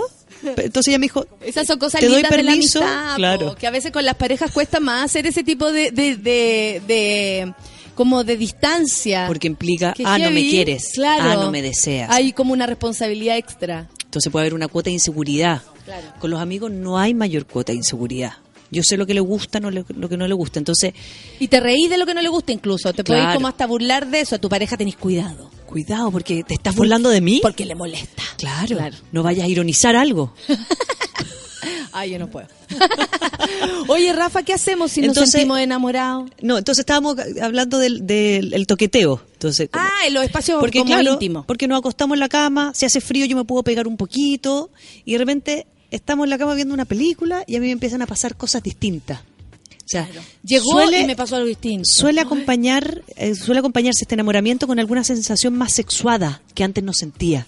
Claro. Una de las primeras causas de, confus- de confusión pasa porque me siento un poco erotizada o erotizado por este amigo al lado, que está en la misma posición de siempre. Y que nunca antes te había ocurrido. Y eso que no te había es ocurrido. como, eh, o sea, puede ser como para ti como ser humano, puede ser que te mueva, po. Te mueve. Es un gatillante. Y si cuando ya eso se empieza a repetir, claro, empiezan los celos, empiezan las cosas, porque finalmente hay una intimidad del otro, que es la más erótica, la más, la más íntima, que yo no quiero que otro Claro. Otra idea. Cuando tengo ganas de besar, cuando ya el beso no es el abrazo porque sí, porque veamos la película y te rasco la espalda, sino que quiero tocar esa espalda, quiero profundizar más íntimamente. Y ahí empiezan las primeras confusiones. Y yo creo que lo primero que sale es como me dieron ganas de hacer esto, como casi mental, y ¿Qué me después te la guardáis porque no es como, ¡ay, qué gana, qué gana de tocarte! y fluir. No, po, porque No. al otro lado hay una persona que tú quieres, adoras, respetas, sabes más encima en qué parte de su vida está, puede ser que esté conociendo a alguien, puede ser que eh, esté, incluso tenga pareja, ¿cachai? Y, y de- igual comparten, eh, porque bueno, los amigos no, no desaparecen con las parejas, al contrario, ¿cachai? Uno puede hasta unirse más a veces con los amigos cuando están como más centrados Claro. y en pareja. Entonces, eh, como uno sabe lo, en lo que está el otro, po, no es enfrentarse a alguien que, que a lo mejor te movís desde la parte sexual. Y que está ahí claro, porque también hay amigos que uno sabe que, que los mueve más lo sexual que lo otro y que podrían tener un encuentro sexual y pasarlo increíble. No, este es el amigo que, que hemos pelado a la polola, al pololo, que uno conoce a la polola o al pololo, conocía a la pareja. Y de repente el chochito empieza como a, a bombear, ¿no? Empieza la sangre, empiezan a haber sensaciones eróticas que se suman a las que ya tengo desde la amistad. Claro, claro. Ya la lealtad yo me cuadro, porque uno se cuadra con los amigos. Uno es más leal con los amigos que con las parejas a veces, ¿no? Y pareciera que es más fácil. es más fácil porque, eh, sí es verdad, Sí, es más Es fácil, verdad. como que uno juzga menos. Es como, ah, el amigo cambió, eh, no sé, ahora hace tal cosa. Sí, es que le es así. Otra pareja sale, no, es que ahora quiero jugar algo. Ah, nunca había jugado. ¿Qué está sucediendo? ¿Qué está pasando? ¿Cachai? Y es como que uno no le puede No, pasar. no, no, no, no. Claro, a ver, A ver. está- estás manifestando cambios que no percibía de antes. Y los amigos como que uno no, no, no tiene esa alarma. no, al contrario, Lo es como sigue. que bueno. Lo sigue. La raja, yo te apaño, vamos. ¿Qué hacemos cuando estamos medio Porque calientes entonces con el es amigo? un ideal, es una relación ideal, donde Claro. puedo fluir, donde no, no me voy a sentir enjuiciado, ni criticado, ni demandado. Entonces se dan muchas características ideales para decir quiero estar contigo. Y, y pasa un tiempo en que te empieza a gustar y esto se empieza, te empieza a incomodar, te empieza, Mm. o a gustar también sentirlo, pero te empieza a cambiar. Porque como le modificar. digo, porque no es distinto cuando a mí me gusta alguien que es relativamente cercano, que es parte de tu grupo de amigos, pero no es tu mejor amigo o tu mejor amigo, sino que es la mejor amiga del, de tu amiga del frente. Yo puedo invitarla a salir. Mira puedo la- hacer una claro, cita. mira la Caropés dice, con un amigo bastó un piquito en un juego de un carrete y paf, cagamos, nadie lo vio venir. ¡Ah, qué Se dieron bueno, cuenta que a lo mejor dos! uniendo sus bocas eh, Claro, iba a pasar. Si hay algo físico ahí que, a que la- a marca el límite, que genera el cambio. Lo físico genera un cambio muy importante. Entonces, uno ve amigos que lo intentan. Pero tú también resignificas lo físico, porque antes a lo mejor tu amigo siempre te agarraba, amiga, te abrazaba, te daba un beso en la mejilla y fin. Y ahora tú, el abrazo, el beso en la mejilla. Sí. Como que resignificas eso que antes ocurría normalmente. Vibran otras cosas. Empiezan a, a vibrar, a vibrar otras partes del y uno cuerpo. se siente inseguro, uno se siente que, además de, de emocionado. en un, en comienzo lo, primero da mucho nervio y, mie- y miedo. Porque ¿qué voy a hacer con esto que me pasa si es que me empieza a pasar harto? Cuando realmente la gente dice, ¿sabéis qué? Sí, estoy enamorada de esta persona o estoy enamorado y me empiezo a dar cuenta por qué era tan celoso con ciertas cosas, porque, no sé, pues ciertos amigos de esa persona también a mí no me gustaban y era más posesivo. Nunca me llevé bien con la polola o el pololo. Con los pololos nunca, los pasé. Uno empieza a entender que uno quiere ser parte de la intimidad de esa persona. Y el miedo que existe es lo que mismo que dice la Gloria. Lo malo de enamorarse de un amigo, si no funciona, queda ahí, eh, pierdes tu partner, pierdes tu amigo. en algunas ocasiones. Sí, aquí, bueno, aquí las variables dan para todo. El, el punto uno es, ¿cómo lo verbalizo? ¿Qué hago con esto? Y claro, o me lo callo, me ¿O lo me guardo. lo callo o qué? Porque también puede ser que no sea el momento. Ponte tú que la otra persona está súper embalada con alguien y en verdad no está pasando Está nada por este lado. Y tú ahí te comiste todo tu, todo tu amor, excitación, Claro. pensamiento, fantasía. Todo. O la frustración. El otro día vi el documental de Whitney Houston. ¿Vieron el Sí, documental de Whitney sí, Houston? sí. La- como la amiga. La amiga que la acompañó todo el rato. Estaba perdidamente enamorada de Whitney Houston. Sí.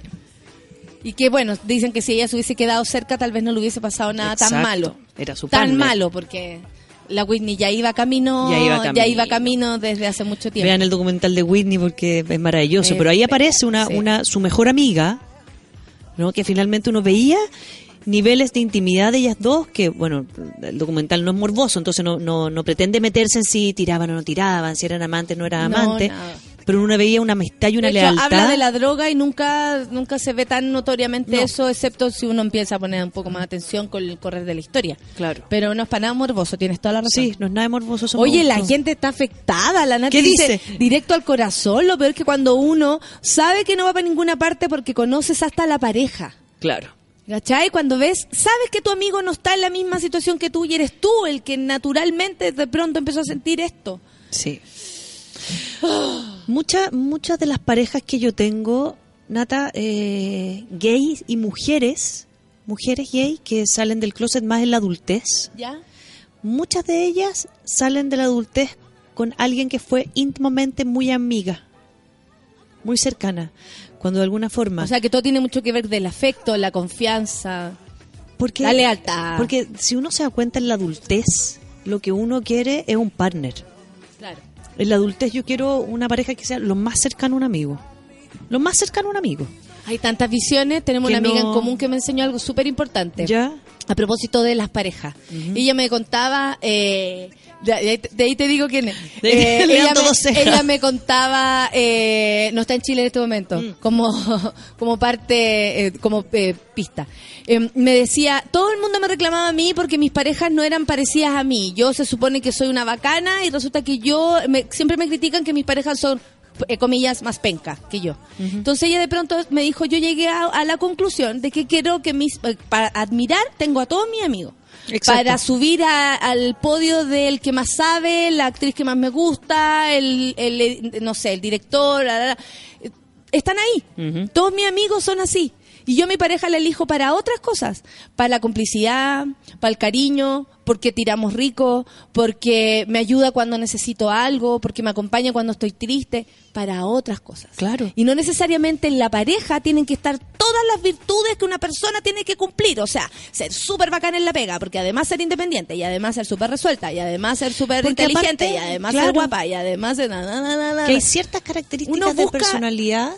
Muchas cosas en Sí, las parejas. Y lo pero encontré que, súper lo interesante. que, lo que es bonito de eso, Nata, es que en la adultez uno no está buscando que tú seas responsable. O sea, por favor, págate la cuenta. O sea, págate la cuenta de la luz si puedes. Si no puedes y yo puedo, te voy a ayudar. Pero lo que yo quiero es lo que tenía yo con mi amiga a los 14 años. Alguien que me contenga, que me abrace. Que con una miradita sepa lo que pasa. que más o menos cache, no ese ese ese vínculo, esta palabra tan etérea y difícil de lograr, pero es como el tema de la complicidad. La gente dice quiero complicidad, que es de las cosas más complejas que se pueden lograr, que es finalmente que tú y yo nos entendamos y que en algún minuto tengamos un pensamiento mágico donde tú me leíste sin que yo te dijera. ¿no? Claro. Que una vez al mes por lo menos. Claro. Pero todas las otras características que tienen que ver con, con, con lo que yo me muevo laboralmente, sí, yo quiero que mi pareja relativamente a lo mejor le guste, me apañe en lo que yo quiera, si quiero pintar, si quiero no sé qué. Pero no necesariamente tiene que ser un espacio donde tú te muevas, tú te mueves en tu vida. Tú tienes tus amigos, tu, a quienes tú admiras de la radio, a quienes tú admiras de teatro, a quienes tú admiras de no sé qué. Y lo, lo expongo porque uno de pronto le pone mucha presión, Mucha a, la- presión. A, la, persona que elige como pareja y tal vez por eso también te fijáis en tu amigo, porque tiene demasiadas aptitudes para ser tu pareja. ¿Cachai? Cualidades para ser tu pareja. Cuando uno para una pareja necesita incluso hasta menos cosas. No tiene que ser el más seco en lo que hace, tiene que tiene que gozar con lo que hace. Por ejemplo, hay personas que le puede bastar con eso. Con eso, pero, dentro de la casa, porque la pareja, ¿dónde se construye? En la cotidianidad. El- sí, en la intimidad también. Y en la intimidad, una de las características que más se conversan en la consulta, Nata, es que uno construye pareja en el día a día. En el día a día, no en las excepciones. No, no es el minuto donde tú vas a estrenar y yo te miro arriba del escenario y te admiro. No, porque si no tendría que, que hacer eso. Estar todo el día. Todo el día como subiendo arriba de una tarima en la casa. Todo el día haciendo lo tarima. mismo para que tú te sientas ahí como admirándome. O sea, yo te admiro cuando estamos acostados y te digo, pucha, ¿me voy a apagar la luz que me mueve la cabeza? Perfecto, apago la luz. ¿No? Y, y soy Yo capaz te de admiro apagarla cuando tú. te digo, ¿te puedes quedar callado, por favor? Ah, ¿te cachai? Claro, ¿te puedes quedar callado un rato? Perfecto. No me hablís cuando llego, por favor. Quiero estar sola. Tiempo fuera. tiempo fuera. Tiempo fuera. Ey, Ey, stop. Por favor, tiempo A fuera. mí cuando me dicen, baja el, el volumen de la voz, yo encuentro que me están haciendo un favor, por ejemplo. y encuentro que se lo hago a él, pero también me lo hace a mí, porque me, me ayuda a bajarlo. Pero al principio, al principio me afectaba y después entendí que estaba bien. Está bien que me haga la parada y me diga, baja el tono. Realidad, pues. No ¿Pa tengo qué? por qué andar gritando. ¿Pa qué andas? Sí, no, y se lo agradecería a cada una de las personas que me quieren. ¿eh? Me cuesta a mí esa, como, bájate la lámpara. Tengo tantas. Es que a ti no te vamos a decir eso, Rafa. no. A ti si te bajamos la lámpara te hacemos un daño. Un daño. A mí si me bajáis el tono de voz me hacía un favor, ¿cachai? Entonces está bien. No, no, no, jamás te lo vamos a pedir. Entonces, claro, cuando, cuando yo descubro qué es lo que quiero en la construcción de una pareja, ¿no? y me he dado cuenta que mis parejas anteriores no me dan eso, y mucha parte en la adultez, Nata, también pasa que cuando hay amigos y amigas, comparten mucho estos espacios de intimidad. Yo tengo una amiga que ha vivido mucho conmigo, que, que, que, no sé, si yo fuese gay o, o, o- cuando me sale mi bisexualidad, su máxima expresión, me podría enamorar de ella perfectamente. Pero hay algo en la cotidianidad con ella que somos muy distintas. Claro, y, no te Entonces, lo, no te lo claro, permite. es mi amiga para ciertas, para ciertas cosas que yo quiero en mi intimidad que ella tiene que a mí no me gustan. ¿Cachai? Entonces, ahí yo digo, claro, jamás me podría confundir con la Isa. Jamás. Y ella conmigo tampoco, porque hay partes que nos odiamos. En la cotidianidad de la convivencia. Entonces, cuando mi amigo es la persona con la cual yo quiero compartir la cotidiani- cotidianidad de la convivencia, me confundo muy fácilmente, Es- más si no he tenido parejas. ¿Es recomendable ir al, al hueso? Mira, Porque caché que acá exponen desde el otro lado, que es lo que quiero eh, eh, que conversemos después de la, la- la otra media hora, que tiene que ver que cuando se enamoran de uno. ¿Caché? Porque el Rorro me dice, mi amigo se me, se me tiró encima eh, y todo se fue a la cresta. ¿Por qué todo se va a ir a la cresta si mi amigo tiene otras intenciones conmigo? ¿Qué también puede pasar? ¿Uno tiene que ir al choque, tiene que decirlo o de pronto mejor tantear el terreno y saber si, como está en mi amigo, de pronto mejor no le digo y no le arruino su, ex- su existencia? no sé, po. Ahí- ¿Qué es mejor? Yo creo que siempre es mejor entender que una linda amistad, ¿no? El cariño de esa amistad va a estar siempre. Yo tengo mi mejor amiga de quinto básico y no le hablo hace tres años. Y sigue siendo mi mejor amiga y la persona que más ha hecho de menos. Claro. Por diferencia nos, nos separamos, perfecto. Pero es un recuerdo eterno en mi vida. Si yo soy posesivo, claro, digo, no quiero perder esta amistad, no quiero perder esta amistad. Bueno, mira, la puedes perder por otras razones. Pero si de verdad se genera una distancia porque el otro no tiene los mismos sentimientos que yo y yo digo, no puedo compartir contigo porque de verdad me hace daño, decirlo o no decirlo te va a hacer daño igual. Claro. Te va a hacer daño igual. Entonces, si uno es transparente, verbalizarlo implica, uno, que a tiempo a lo mejor lo puedo corregir, sabes que me confundí por esto, por esto y por esto. Y yo puedo decir, ah, a lo mejor eso es lo que tengo que buscar una pareja. O sea, uno lo puede dialogar. O al otro le puede pasar lo mismo, que es el caso de los amigos que se casaron, finalmente tuvieron un hijo. Pero ¿qué voy a hacer en la vida? Focalizándome y deseando a alguien que no lo sabe, que lo pasamos la raja y voy a invertir todo el tiempo en esa persona. Entonces, ¿qué pasa? Que mi vida la voy a poner en pausa.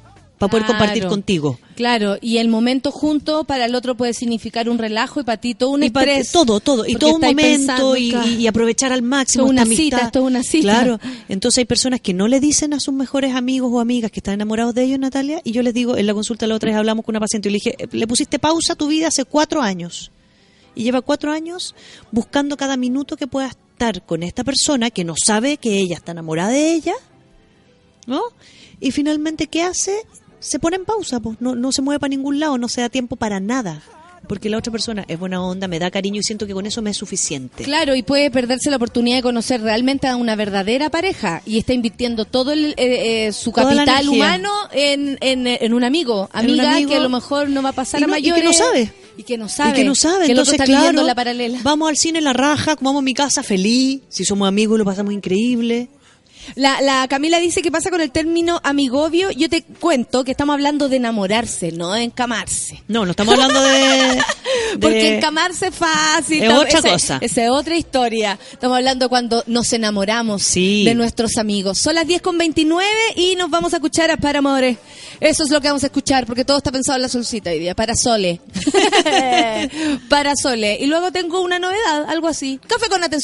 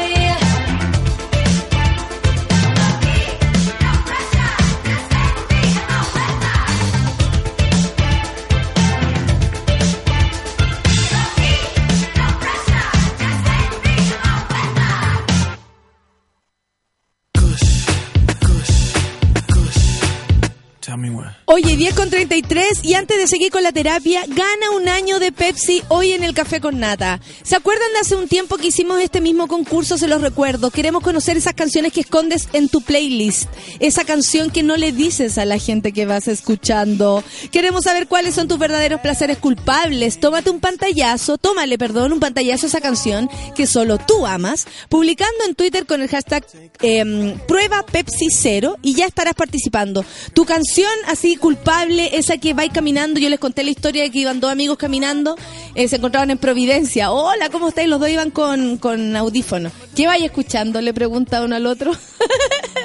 y la- y las respuestas fueron más divertidas que admirables.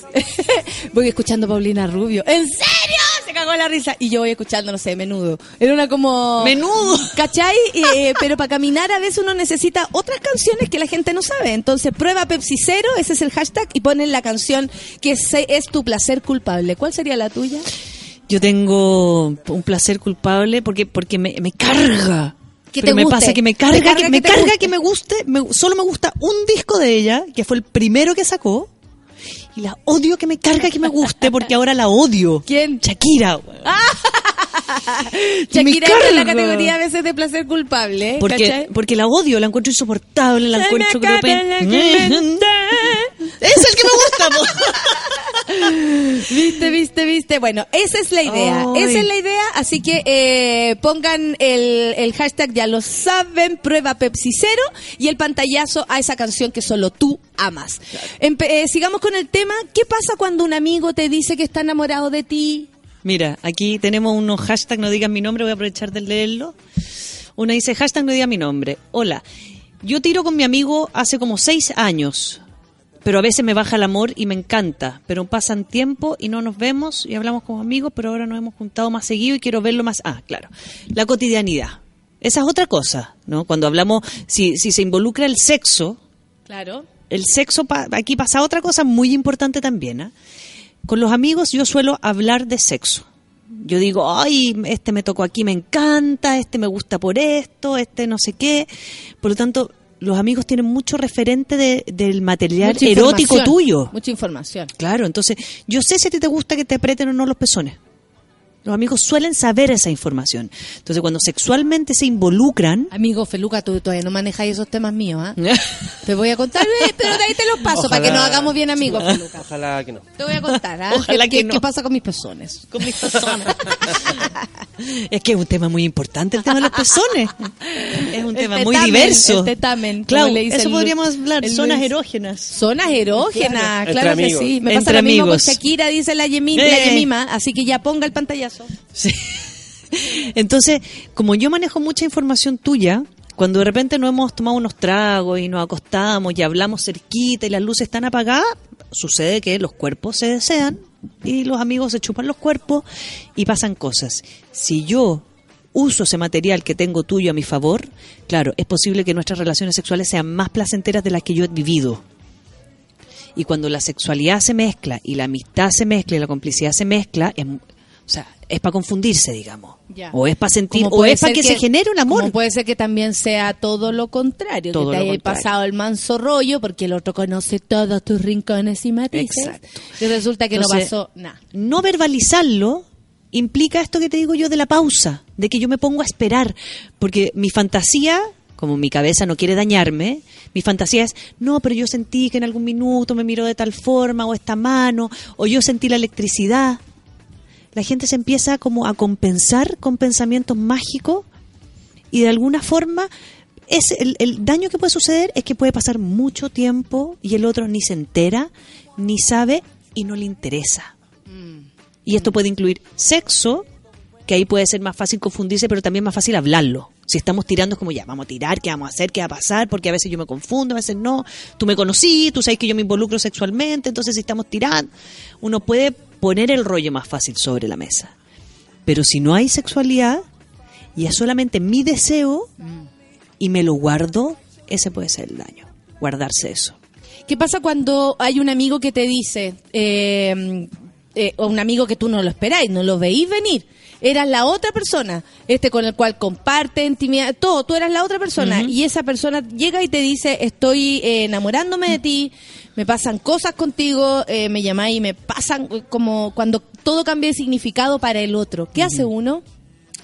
Idealmente recibirlo con mucho cariño, entender que es tu mejor amigo o amiga, Que lo sigue siendo aunque te diga aquello. que lo sigue siendo y de alguna forma lo que lo que lo que suele suceder si es que el otro no tiene de verdad ni un interés y no se ha pasado ni un rollo ni nada lo más probable es que te diga sabes que yo jamás te he visto así jamás te he mirado así y en el momento que a mí me dicen eso yo tengo que ver cuánto tiempo necesito tomarme ¿no? Porque es posible que el otro también me quiera llamar para contarme, pero ya no me va a hablar de sus minas y sus minos. No, Algo, hay, se hay empiezan a que algo se restringir mueve. ciertas cosas. hay, ¿sí? algo, hay algo que se mueve. Y yo digo, bueno, bueno, está bien también que algo se mueva, ¿no? Si el respeto va a quedar igual, el cariño va a estar igual, ¿no? El, el- el problema se genera cuando, cuando de alguna forma hay un desencuentro muy grande.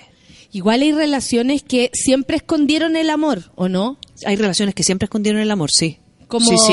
como Y que lo esconden, ¿ah? y que lo esconden muchos años. Hay mejores y- amigas y amigos que son amantes eternamente. Y, y como- pero así desde el alma. Desde el alma. Como Sí. eh, no es en concreto. No, desde el alma. Eh. Que finalmente tú eres la persona con la cual yo deseo estar profundamente. Y hago mi vida paralela, ¿no? pero con este amor hacia ti que jamás nadie va a poder superar. Que heavy eso, porque la, la, la, ¿cómo se llama? El amigo puede ir realmente en la paralela. O sea, no saber que a la otra persona le pasaba eso. No saber y te puede generar mucho daño sin, sin, sin saberlo, inconscientemente, porque hay caricias, hay conversaciones. O sea, si tú estás enamorada de mí, tú no quieres escuchar lo que yo siento por otra persona. Ojalá que no, porque también se transforman en relaciones como medias masoquistas. Sí. po. Como yo te voy a acompañar y sufres. Y sufres. Eh, yo te acompa- eh, puede ser también, ponte tú, que amiga se enamore de amiga y amiga es heterosexual. Claro. Y la otra está enamorada y le sigue, la sigue. Eso también, esas combinaciones ocurren y son igual de dolorosas, po. porque te pones en un, como enamorada pero eh, renegada, así como te ponías a un costado. Y tú dejáis, como tú decís, te ponías en, en, en, en pausa. Ahora, Ahí, Natalia, ahí también está ahí en pausa. Ahí también está en pausa. La vida de tu amigo corre y tú por el lado mirando esto. Hay muchas mujeres, pacientes que les ha pasado, Nata, en la consulta, que tuvieron en su adolescencia como este vínculo con la mejor amiga, donde de repente se confundieron un par de estirones de mano, un par de besitos y guajaja y pasó. Un carrete que, que dejó eso y chao. Claro, dejó eso y chao, pero lo hablaron y se rieron. Y en el fondo las dos quedaron enamoradas de la amiga. Hacen su vida como adultas, más heterosexuales, no sé qué, bla, bla, y se reencuentran después. Y es como si vuelven a esos 14, 15 años. O sea, hay, Hay muchas tipo. identidades, claro, identidades que pasaron por alto a veces su homosexualidad por sentir que era un amor adolescente clásico que nos pasa a todas las mujeres y a todos los hombres con los mejores amigas y amigos. Claro, claro. Sí, porque eh, igual, eh, por más que esté enamorado de alguien que no está enamorado de ti, eh, y si es tu amigo, claro, uno cuida la relación. Cuando te sucede con alguien X del cual te enamoraste y no te corresponde, uno dice, lo voy a olvidar.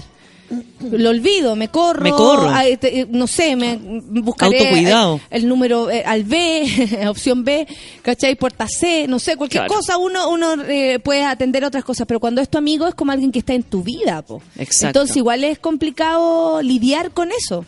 Es complicado porque aparte sé que voy a perder algo. O sea, si no es recíproco, lo voy a perder. Ahora, si no es recíproco o es recíproco, también eso no quiere decir que vaya a durar para siempre esta relación. No, po. O sea, si es recíproco, también puede ser que pinchemos, pololiemos dos, tres años y esto se acabe igual. Ah, eso pasa, la Claro. gran expectativa de, De que esto va a durar enamorarse para siempre. del amigo. Entonces, y va a ser para siempre. Y de la amiga. Ah, mira. Bueno, Claro. eh, terapia número uno del año uno. Expectativa. Cuidado con las expectativas. Yo me acuerdo, tuve un año entero hablando de las expectativas. La cagó. Entonces, eh, eh, esto es como el ramo ¿Verdad? uno. Eh, Deberíamos ver nuestros ramos que hemos hecho. sí, es que la cagó, que hemos hecho hartas cosas. ¿Qué llegó por ahí? Llegó aquí y dice, ¿qué pasa con quienes no sabemos poner límites? A ver, ¿cómo es? Porque dice, y nos enamoramos de todos nuestros amigos. Bueno, Ah, pero eso porque andáis buscando el amor, po. Creo andáis yo. buscando complicidad. Andáis ¿no? buscando eh, una pareja. Andáis buscando una pareja y no poner límites no tiene que ver con lo que estamos hablando de, de- de decirle al otro. Mm. ¿no? El poner límite, el no poner límites es, por ejemplo, si todos tus amigos se enamoran de ti, tú te metís con todo. Claro. ¿No? Por como desde el cariño, desde el amor, no. Pero si no sabes poner límites a ti mismo, ¿no? te estás enamorando de, a lo mejor es una hombre o mujer con necesidades emocionales que el amor es, lo tiene confundido con la entrega de cariño. Porque los amigos te entregan cariño. Entonces yo siento que cualquier amigo una o amiga de por sí recíproca. Claro, que me entrega cariño y me da tiempo, me enamoro. A lo mejor lo que estoy necesitando finalmente es entender que no sé estar solo o no sé estar sola y no sé estar con tiempo para mí. Y necesito mucho y dependo mucho de otros. Pienso yo que puede ir más por ahí, esa no puesta de límite. Porque si me enamoro de cualquier amigo, no todos mis amigos son iguales, po. Es que tal vez Y hay personas edad- que buscan ahí todo, po. Claro. Y con la edad, Y ojo con eso también. sí, uno va cambiando amigos. También, y es la idea. y con proyectos y con que entre uno- gente nueva a la vida uno de va uno. generando intimidad en distintos momentos. Hay amigos que son de la vida, pero finalmente uno tiene distintos amigos para distintas cosas y distintos grupos. Te siguen llegando cuestiones. Me siguen llegando cuestiones. Oye, Porque ¿qué hago cuando un amigo me dice estoy ena- cómo yo puedo contener a mi amigo? Ya, si yo no estoy enamorada. Yo definitivamente no estoy. Y aparece mi amigo y me dice, yo estoy enamorado de ti, Natalia, no sé qué hacer. Eh, o mi amiga, estoy enamorada de ti, Natalia, no sé qué hacer. ¿Qué hago yo si no estoy enamorada de esa persona? Ser lo más sincera posible. Y, y, y, y también... No generar expectativas. y decirle, y claro. decirle, o sea, yo cuando te vuelva a abrazar, no es desde el amor, cuando y, y uno puede acompañar al otro a olvidarse. ¿Cachai? Como a volver a esta cosa, a ver qué es lo que te pasaba, qué es lo que te confundió. Te o, a causarlo. o- o es muy bruto, porque yo, tal vez lo haría así, como muy bruto. Ya, hasta de seguir enamorado de mí, weón. Aquí tenemos un ¿Te hashtag no digan mi ya, nombre. está enamorada, ya, Claro, ya. este es un clásico, Natalia. A el que vamos a leer un clásico. Yo estoy segura que la amiga de mi pololo lo ama y no lo puede superar. Se le nota la legua. Trabajamos los tres. Ah, ella escucha el café con nata. Ojo. ¡Saludos! Incluso mi pololo se alejó de ella para tener. Ya, este es un clásico. Tú te, enamo- tú te emparejas y tu pololo tiene una mejor amiga. Que no tiene nada de malo, No tiene nada de malo. porque todos tenemos amigas y amigos, o sea, eso no, te- no se excluye, por y a- favor. Es que siempre hablan Sí, de eso po. como si fuera algo negativo que las parejas tuvieran amigos o amigas. No. Y nada que ver en la forma en cómo son de amigas y amigos. Y una de las clásicas es sentir que esa complicidad que tú no tienes con tu pareja, sino que tiene el mejor amigo con la mejor amiga, es que ella o él está enamorado del otro y no lo sabe. O lo esconde. Claro. ¿No? Porque finalmente, no sé, pues, eh, yo puedo tener, un- eh, mi pareja puede tener su mejor amiga con la que ve fútbol. Y a mí me- yo no veo fútbol, entonces él quiere ver los partidos de fútbol con ella.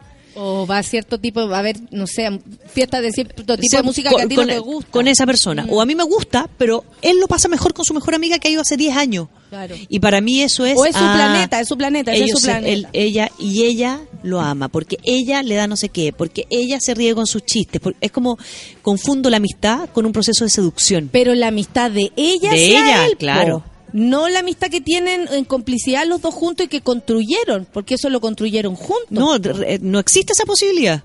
Como que lo sacara él, él pasa a ser un objeto de deseo, no el mejor amigo de ella. Ya. Y ahí es donde nos equivocamos. Cuando pasa pasa, a ser nuestra pareja, claro. para no ponerle sexo a la gente, cuando nuestra pareja pasa a ser objeto de deseo y, y dejamos de ver la situación como en concreto, así. Claro, porque eh, digo, inmediatamente, in- inmediatamente lo que pienso es que la amistad de ella hacia él o de él hacia ella es una necesidad de seducir a esta persona, que es mía. De Claro. seducir a mi pareja, de coquetearla a mi pareja. Porque aparte, también esto se mezcla que es posible que ella no se lleve muy bien con la mejor amiga del pololo. Claro, ¿no? puede de ser por, entrada, por esta misma genero esta dupla como claro genero esta competencia de que Mm. yo quiero ser también la mejor amiga de él y ahí hay que es súper importante separar las aguas porque hay que dejar un espacio para el mejor amigo y la mejor amiga Y yo creo que uno como mejor amiga de alguien, en mi caso Claro. yo como mejor amigo, eh, también tengo que abrirle a mi amigo la posibilidad de ser pareja, po. Claro Hay muchas personas que juegan a la amistad, y no lo digo como justificando esta situación, lo digo en general, que, que, que juegan a la amistad como, como pareja. Son posesivos, eh, tú, ya, si tiene pareja nueva, se meten hasta el fondo para saber quién es la pareja Sí. nueva. También creo que de parte de los amigos debe haber, y lo digo por amigas también, debe haber esta como... em, respeto por la vida del otro, ¿cachai? Y, eh, ya, si tú me gustáis, eso es distinto, porque ahí se te fue el respeto para cualquier lado, Sí. a ti te gusta y, y hay N cosas que no podéis medir. Pero si a ti no te gusta y tú veis que tu amigo o amiga está entrando en una relación de pareja, yo creo que uno lo que más puede hacer es aportar a eso. Y también dejar distancia, porque no pueden ser esos amigos, Hay amigos que muy empiezan posesivos como, que desde que estáis pololeando, que a mí no me llamáis tanto, sí. ya no me necesitáis tanto. Y eso no po. aporta en nada. No, nada. Nada, porque si uno está también, eh, eh, a ver, si no estás enamorada de tu amigo, como por ejemplo puede ser que esta chica no esté enamorada No, de que su sea amigo, amiga. no cacha que le da- no le da espacio. No cacha que tapa un espacio que en este en este momento cubre su nueva polola o su polola, ¿cachai? Entonces ahí yo creo que con los amigos es lindo, esto como es tan voluntario todo, que uno también puede hacer un paso atrás cuando el otro está viviendo una historia interesante, entretenida, que lo tiene Sí. feliz. ¿Cachai? No, no solamente cuidar tu espacio de amiga, como si esta relación fuera, pero así de... Y que ella nos quiere separar, porque ella no quiere que sea tu Hay amiga. Entra en una ¿no? competencia. Hay harto de eso, como el celo de amistad, celo. que se confunde con ese gusto. Sí, claro, yo lo puedo confundir de todas maneras. Y Y la siento que es una competencia que estás haciendo conmigo. Claro, y la otra pareja siente que la otra está incómoda porque está tú ahí, pero en verdad lo que se le daña es el ego. Claro. Y no necesariamente está enamorada. Que es lo, ma- es lo peor, porque si tú eres enamorada, bueno, al menos entendería. Pero le daña el ego a esta amiga que tuvo siempre a su amigo a disposición. Y resulta que ahora el amigo tiene otra fuente de energía que es su nueva pareja. Y uno como amiga debe colaborar, pues sumar a esto. ¿Estáis bien, weón? Está todo bien, ¿cachai? Que no se confundan las cosas. A la gente le gusta hacerse como el protagonista de la vida de, de la las vida, personas. sí, del otro. Y cuando alguien, yo lo he visto, lo he visto así, se emparejan y la, y la gente alrededor empieza como a encrisparse. No, y como el tratan de hacer, esas y tratan, claro, y tratan de hacerle ver a esta nueva pareja que lo conocen o la conocen más que ella. Claro, como constante eso, No, no le gusta el azúcar, no le di azúcar. Y es obvio que no lo sé vaya a conocer lo Ay, no, nunca lo llevé para no sé. Claro, ¿para qué? Claro. Aquí tenemos una buena, dice. Uno puede colaborar con la vida de los amigos Sí. también. Dice, no molestando. por Hashtag ejemplo. no digas mi nombre. Estoy enamorado de mi amiga hace cinco años. Ambos tenemos relaciones. Solos, felices con nuestras respectivas parejas, pero creemos que estaremos enamorados de tener aquí. Dos amigos que están emparejados, pero que sienten que ellos dos están enamorados.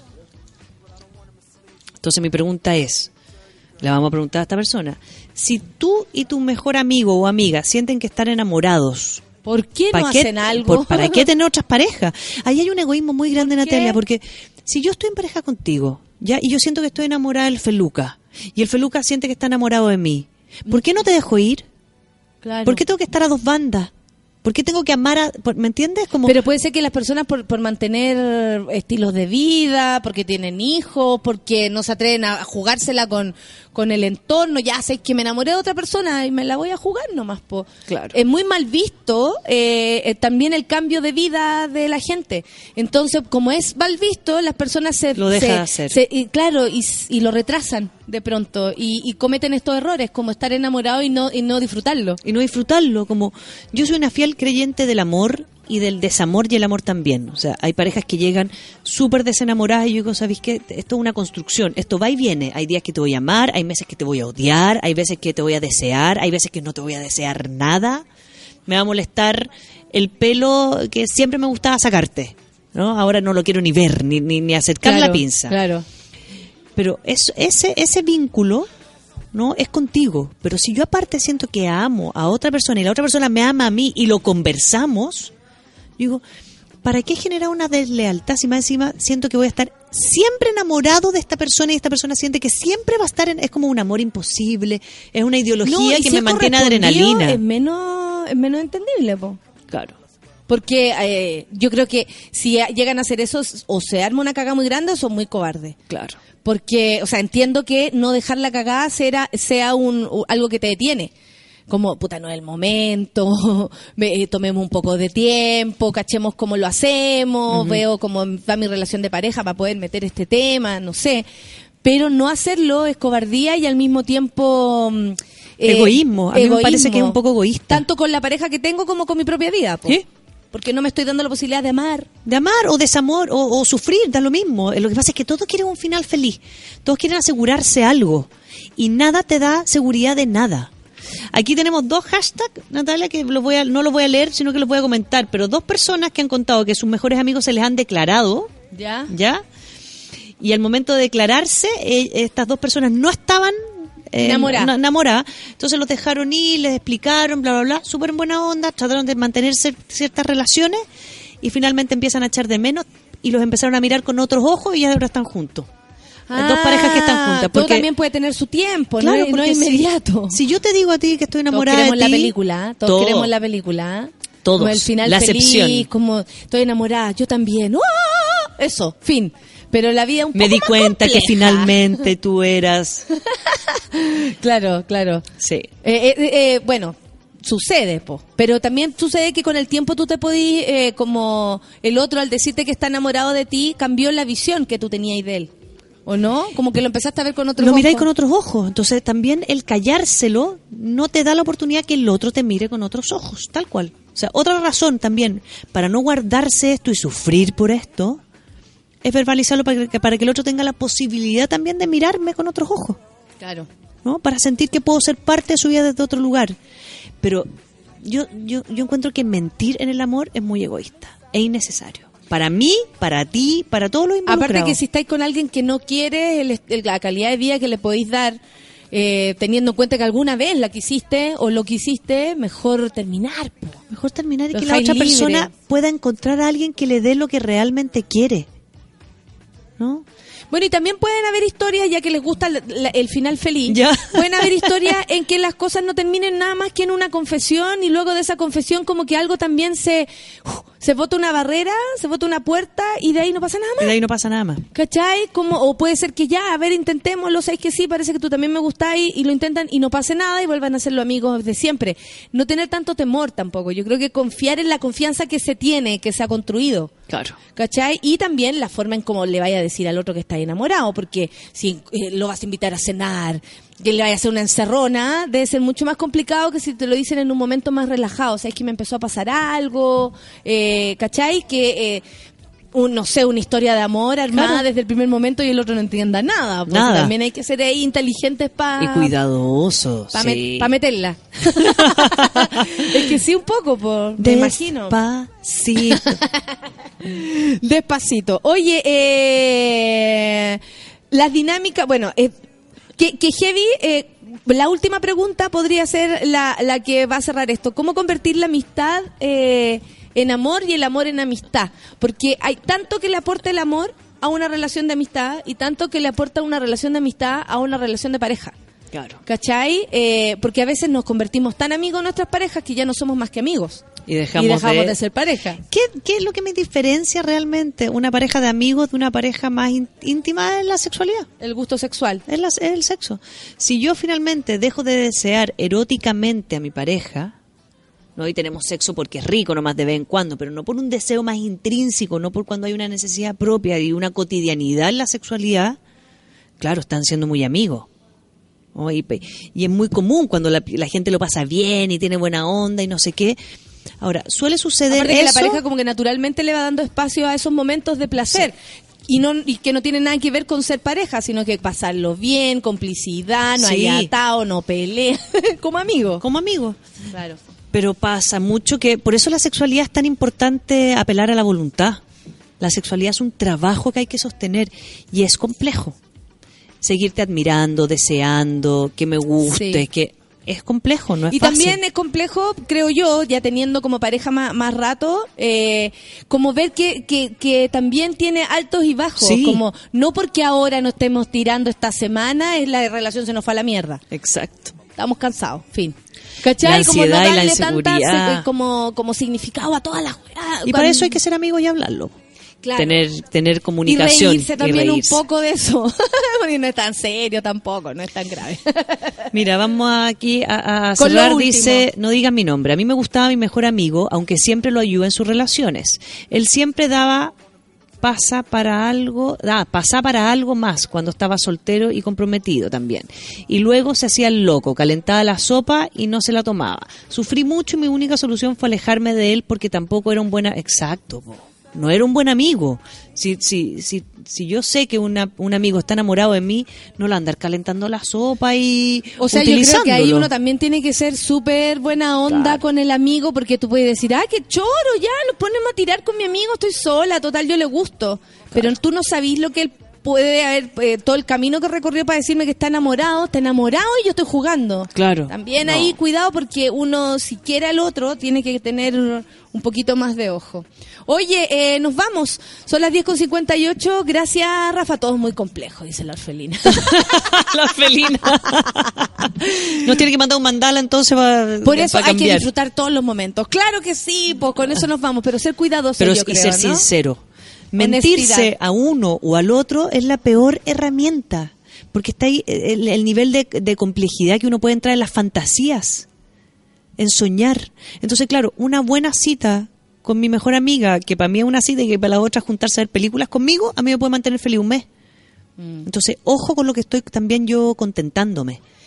Claro, y también... No te el- engrupas. Y la, la- claro, la verdad del otro. El otro está emparejado, feliz, se va a ir a vivir a Estados Unidos con la fulana y tú ahí dando jugo al lado. Cuidado, Esperando, cuídate. esperando. Cuídate, siempre, pues. hay, hay, hay que cuidarse. Cuidar Yes. el corazón porque el otro muy, mucho que te gusta, pero te lo puede destruir igual. Gracias, Rafa. Sin engrupirse esta semana entonces. Y Tarea de esta con el semana. ojo. Y vamos con el ojo. ah, y yo quiero pedir un favor. Decidí que tengo que a- a- a ampliar mi repertorio musical. Así que por Twitter le voy a pedir a todos los monos que me manden... en- ¿Música también? Mu- no, de- eh, que me propongan por Spotify. Ahora sé que arman como planes. Planes le puse yo. Planes de Spotify. No, si ya, Feluca me Amamos a la Rafa. Soy un desastre. Mándenle el plan de Spotify a la Oh, Rafa. De música Chorifly. Playlist. No, pero me- gracias. Planes, está mejor. Planes. Mándenle los planes. Señora los, planos. Lo Mándenle siento. los planos a la de Spotify para que ella tenga eh, música nueva. Sí, el otro día me mandaron uno que decía hashtag, era como guachones minos. Y eran increíbles. y la música era muy cool. Porque era una planes muy buena. Era un plan muy bueno. Gracias, Rafa. Que te vaya bien en todos tus planes de esta semana. Gracias. Un beso Besitos. para todos. Que les vaya bien. Chao.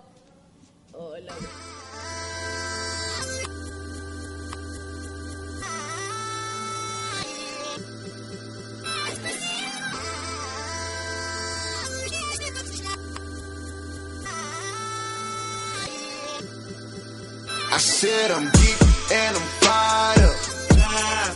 All I want tonight is just get higher. Girl, you look so good, it's to die for.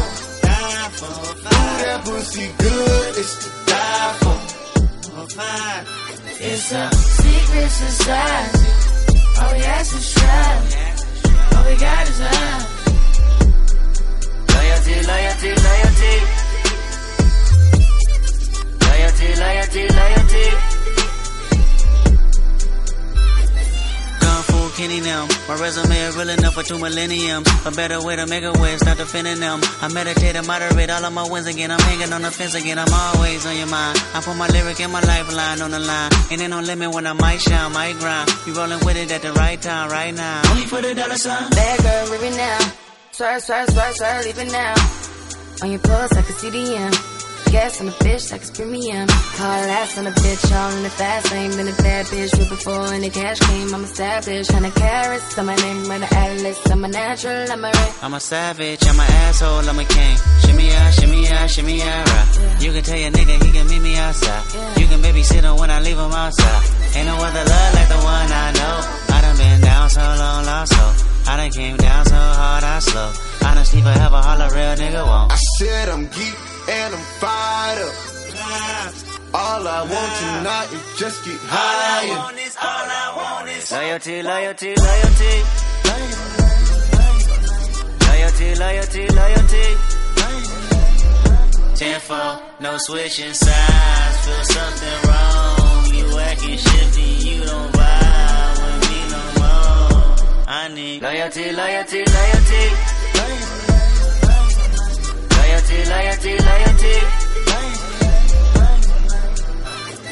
Tell me who you're loyal to. Is it money? Is it fame? Is it weed? Is it drink? Is it coming down with the loud pipes in the rain? Big chillin' only for the power in your name. Tell me who you're loyal to. Is it love for the streets when the lights get dark? Is it unconditional when the Rari don't stop? Tell me when your loyalty is coming from the heart. Tell me who you're loyal to. Do it start with your woman or your man? Do it end with your family and friends? Or your loyal to yourself in defense? I said, tell me who you're loyal to. Is it anybody that you would lie for? Anybody you would slide for? Anybody you would die for? That's what I said I'm geek and I'm fired up. All I want tonight is just get higher. Loyalty, loyalty, loyalty. Loyalty, loyalty, loyalty. Tenfold, no switching sides. Feel something wrong. You acting shifty, you don't vibe with me no more. I need loyalty, loyalty, loyalty. Loyalty, loyalty, loyalty.